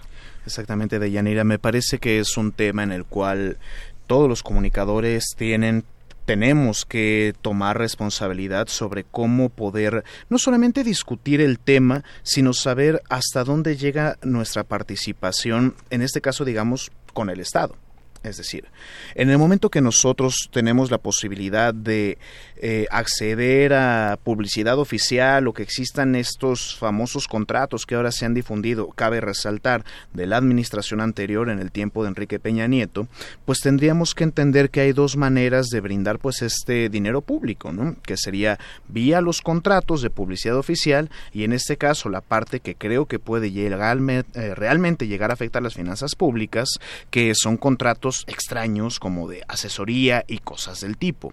La publicidad oficial es algo que el gobierno de México en cualquier administración requiere. ¿A qué me refiero con esto? Para difundir una campaña de salud, para difundir una campaña de seguridad pública, para hablar acerca de las conquistas y los logros de los gobiernos.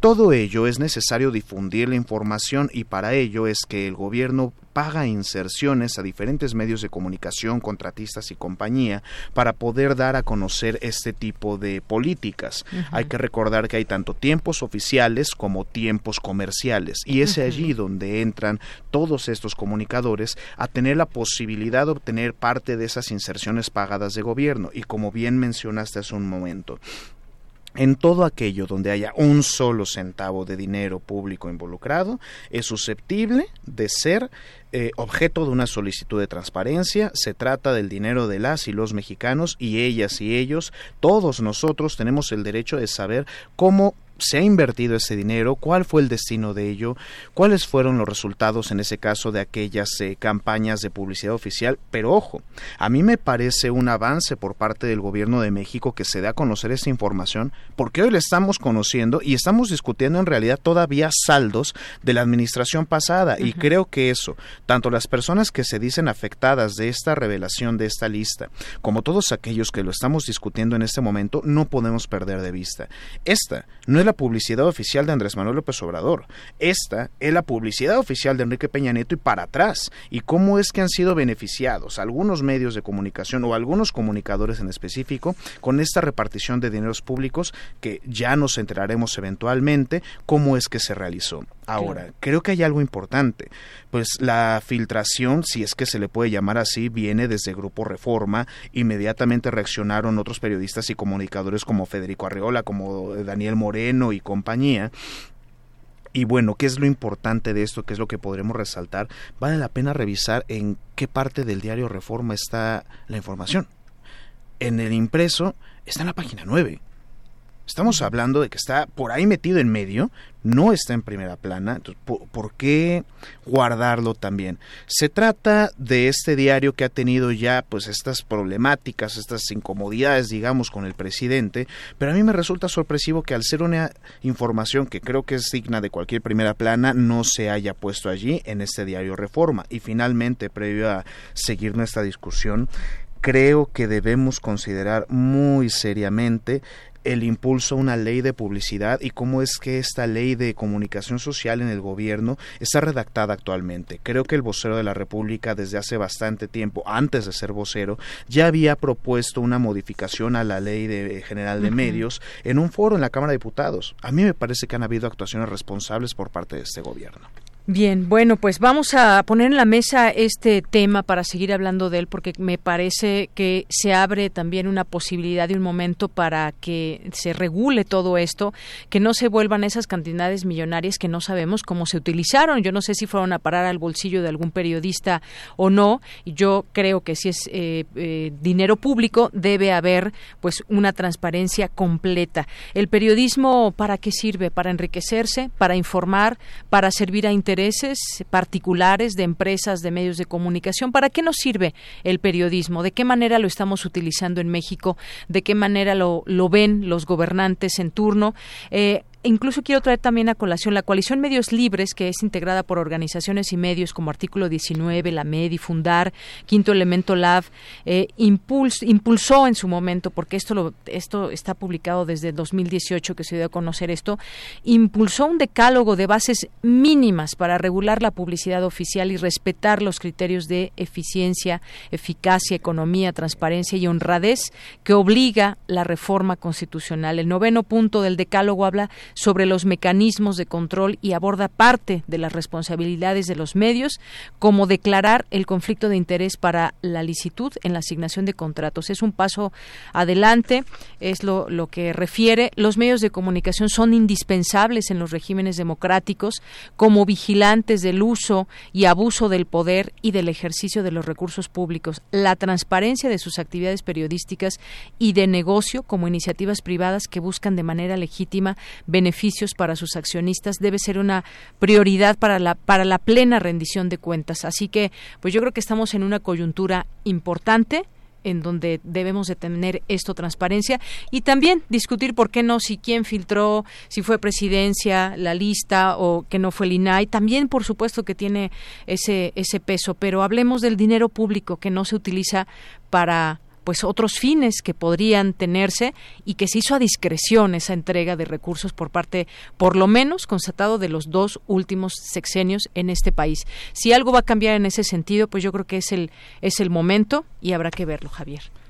Efectivamente, hemos tenido una reducción actualmente conforme se anunció desde el principio del sexenio en esta publicidad oficial, en, la Coordinación General de Comunicación Social y Vocería de la Presidencia de la República, creo que ya lo hemos visto de sobra, digamos, la intencionalidad del gobierno actual. Es decir, si recordamos hace apenas tres semanas, el presidente emitió un nuevo memorándum donde pedía un recorte adicional justamente en comunicación social, en publicidad oficial, monitoreo y cosas del tipo para redirigir recursos hacia otras áreas prioritarias, tanto en su proyecto de nación como en el resto de las políticas de, del gobierno.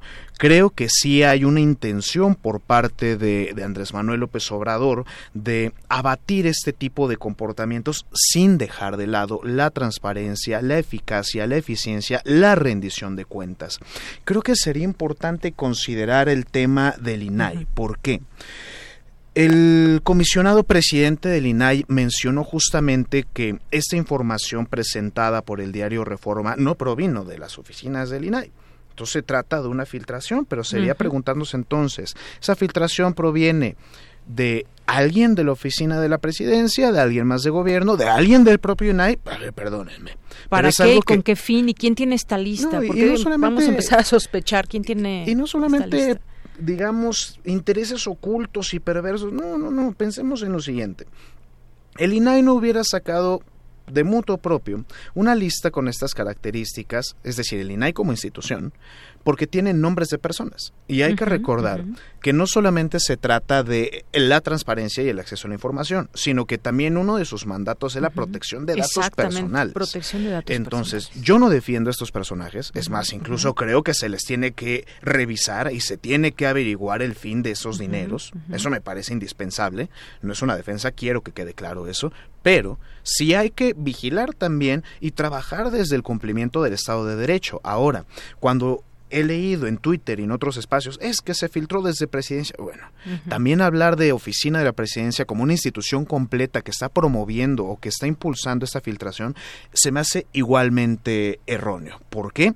Pues porque no creo que la oficina de la presidencia esté con una eh, visión malvada de afectar y amordazar a los medios de comunicación o a estos comunicadores en particular, cuando a todos se les ha invitado a esta, a esta conferencia matinal y al intercambio directo con el presidente, me parecería en todo caso un sinsentido que esto estuviese siendo promovido directamente desde la oficina y más como una suerte de filtración. Creo que hemos visto que López Obrador, el presidente, ha tenido este intercambio directo con periodistas de la talla de Jorge Ramos y compañía como para aventurarse una tímida filtración que claro, tiene grandes efectos, pero lo hemos visto en un enfrentamiento directo, y es más, corrijo la palabra, no un enfrentamiento, un intercambio directo con las personas que están ahí presentes, cosa que no habíamos visto. Deja tú en este tiempo, en ningún momento de nuestra historia contemporánea como democracia mexicana. Claro, y bueno, pues por último, para cerrar, yo creo que habrá que reflexionar también en este momento quiénes reciben esas cantidades, para qué se usan y tomar en cuenta mucha gente, muchos reporteros, muchos redactores que trabajan en los medios de comunicación han sido desde hace mucho tiempo muy mal pagados. Ahí la dejamos, seguiremos platicando. Muchas gracias, Javier. Muchísimas gracias de, de Yanira para ti y para todo el amable auditorio. Que tengan un excelente fin de semana. Continuamos.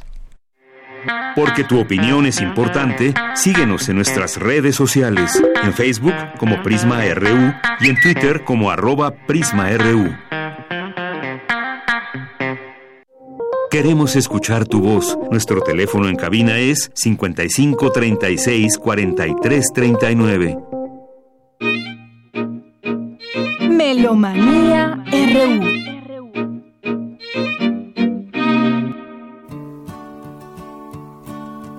How many roads must a man walk down before you call him a man? Dulce, ¿cómo estás? Pues aquí festejando a Bob Dylan, él cumple 78 años hoy. Eh, saben que él se llama Robert Allen Zimmerman, pero adquirió este nombre, una de las grandes figuras de la música contemporánea, debido a su admiración por el poeta Dylan Thomas. Y bueno, pues el premio Nobel lo recibió apenas en el 2016. Estamos hablando de sus primeras, estamos escuchando algo de sus primeras eh, producciones, esta de Blowing in the Wind de 1963. Vámonos con los regalos, ¿qué les parece? Este, mm, Ofunam nuevamente, afortunadamente, estamos en la segunda temporada, estamos con el tercer concierto, Máximo Cuarta, director artístico, Javier Pérez, Julián Romero y Esteban Solano en las percusiones, porque tenemos una obra para percusiones de Russell Peck y por supuesto lo que oímos, la consagración de la primavera de Igor Stravinsky. Estamos oyendo la última escena del sacrificio ya cuando es elegida la doncella. Y pues eh, llámenos, tenemos pases dobles para mañana sábado 25 de mayo a las 8 de la noche 55 36 43 39. 55 36 43 39. ¿Y qué les parece que nos vamos con las invitaciones ya también? Primero, tenemos una invitación doble porque es la Camerata Melancolía, su sede es en la Facultad de Música. Y por un lado está participando dentro del eh, encuentro de música antigua del CENAR, que tiene sus últimas presentaciones estos días, y también dentro de las actividades que realiza eh, la UNAM eh, con el en San Ildefonso el domingo también van a tener otro concierto diferente, la, misma Camerata Melancolía a las 12 del día ahí en el Anfiteatro Simón Bolívar. Escuchemos las invitaciones porque para lo primero nos lo hace Rafael Sánchez Guevara, uno de los violagambistas, y para la segunda parte nos la hace la maestra Gaby Villa Walsh, también violagambista y doctora en música.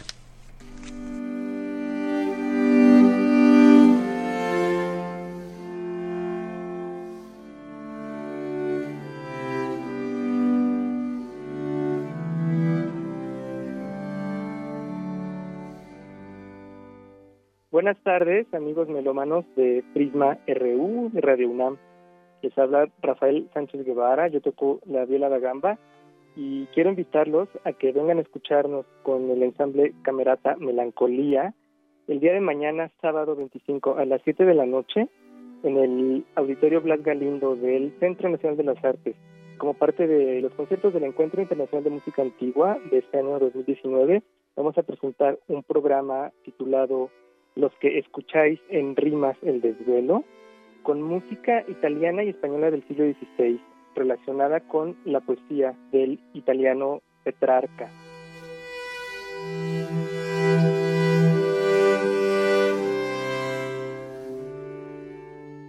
Son madrigales renacentistas, está con nosotros el barítono Marduk Serrano y tres violas de gamba, Gabriela Villa, Mario Salinas, Ateana Senker y yo. Ojalá puedan acompañarnos. Y también el día domingo, pasado mañana, tenemos otra presentación. Para ello, les voy a invitar colega y maestra Gabriela Villagual. Hola, melómanos de Prisma RU. Yo soy Gabriela Villagual, toco la viola da gamba, como ya les platicó Rafael Sánchez Guevara, mi colega, y los quiero invitar pasado mañana al concierto que vamos a dar en el Anfiteatro Simón Bolívar, en el antiguo Colegio de San Ildefonso. Es a las 12 del día, un ciclo de música antigua de la UNAM, y vamos a tocar un programa distinto, un programa de música virreinal de archivos mexicanos, que se llama A lo Divino, con unos compositores padrísimos, y vamos a hacer tres violas de gamba y el barítono Marduk Serrano. Los invitamos, esperamos que nos quieran acompañar, va a estar muy bonito.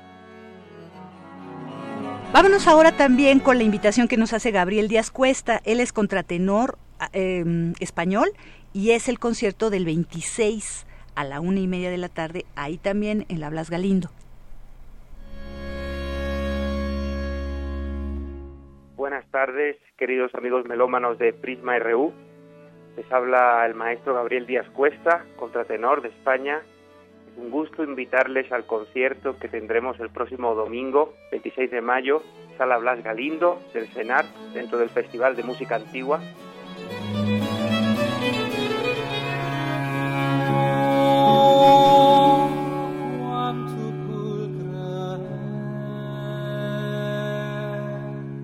Presentándonos con Nuevo Antigua Música junto al maestro Raúl Moncada, clavecín, y haremos un programa de música del Renacimiento y Barroco italiano en el que incluiremos obras de Grandi, Merula, Monteverdi, Frescobaldi, Sánchez, todos los autores más representativos de la escuela veneciana y de la escuela italiana que representan toda la transición que se realizó en Italia del Renacimiento al Barroco.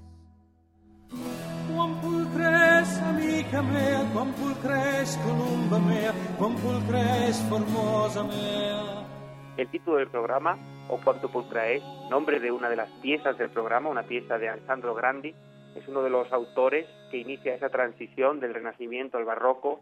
Es una obra religiosa, O Quanto Pulcra es, dedicada a la Virgen.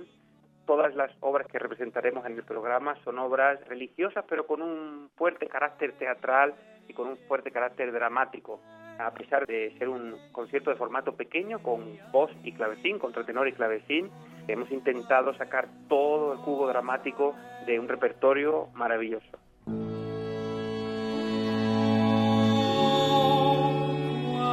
Vámonos también a la última, ya una cosa completamente diferente después de estas dos invitaciones al ciclo de música antigua del CENART, y no se olviden también lo que hace la UNAM en Salir Delfonso el domingo a las 12, vámonos ahora también con Andrés Carrillo. Él es un tenor, representa a Giovanni en La hija de Rapacini, una de las óperas de Daniel Catán, la primera, que estrenó en 1994 con gran orquesta. La, música que vamos a escuchar es de la Manhattan School of Music dirigida por Eduardo Díaz Muñoz, aunque en la versión que nos está invitando el Aleph hoy y mañana es una orquesta pequeñita con dos pianos, con nada más un arpa, algunos otros instrumentos y bueno, que nos invite por favor Andrés Carrillo. Hola, muy buenas tardes a todos mis amigos melómanos de Prisma RU. Les habla Andrés Carrillo, soy tenor y quisiera invitarlos hoy 24 de mayo y mañana 25 de mayo a las 8 y 7 de la tarde respectivamente a que vengan a acompañarnos a nuestras funciones de La hija de Rapacini del maestro Daniel Catán, una ópera increíble que estamos presentando dentro del marco del Festival Aleph de Ciencia y Arte. Es una música increíble que no se pueden perder. La trama básicamente está basada en el amor y la ciencia son los pilares de nuestro tema. Hay unas líneas melódicas increíbles.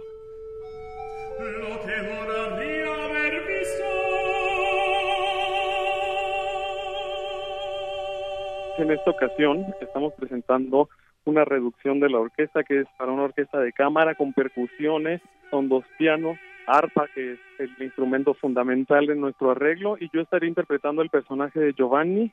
Es un joven apasionado por todo absolutamente, pero principalmente por la ciencia y por Beatriz, otro de los personajes principales. En esta ocasión él se enamora de ella, el bosque mágico de Rapacini lo atrae a ella, se enamoran y al final, no sé si contárselos, no, hay muerte y tragedia, ¿no?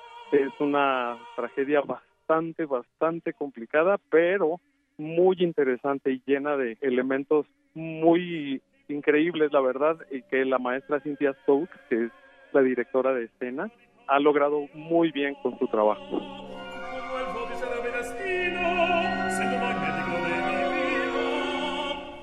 Giovanni, Giovanni, eres un necio.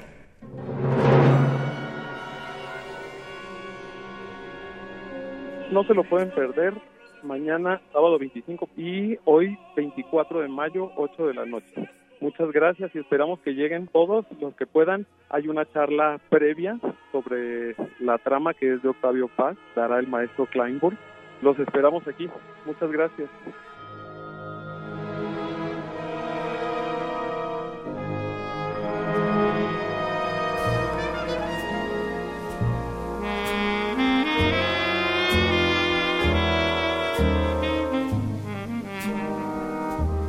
Pues ya nos estamos despidiendo con Sophisticated Lady, una obra de 1933 de Duke Ellington. El gran Duke Ellington que un día como hoy, en 1974, hace 45 años, falleció. Este año, 2019, eh, también estamos celebrando sus 120 años de nacimiento. Él nació en 1899. Sabemos, pianista, compositor, arreglista, que empezó desde los siete años y que era el gran admirador de Scott Joplin por el ragtime. En 1922 ya estaba en Nueva York con The Washingtonians y eso le permitió entrar en el club eh, Cotton Club y bueno, pues ahí empezaron las emisiones radiofónicas importantes y Duke Ellington and the Washingtonians. Aquí estamos escuchando al propio Duke Ellington dirigiendo a su orquesta con Sophisticated Lady. Y les doy los ganadores de Ofunam para mañana. Hay que presentarse a las 7, entre 7 y 7 y media en la mesa de prensa. Javier Aarón Vázquez Nicasio, Amir García Villalpando, Marisela Quiroz Serna, Rogelio Juárez y Marcela León y Subiaga. Estos cinco ganadores de Ofunam se presenta mañana 25 y nos despedimos. Saludos, saludos a todos, a Mir que por ahí también nos escribe, muchísimas gracias. Y a todos ustedes que están sintonizándonos Prisma RU, gracias Dulce y gracias a todos nuestros radioescuchas, no está de más invitarlos el próximo jueves ahí en la sala Julián ah, Carrillo, que sí. ahí vamos a hacer el programa para todos ustedes, ojalá que se hagan presentes. Bien, me despido, soy de Yanira Morán y a nombre de todo el equipo, gracias, buenas tardes y buen provecho.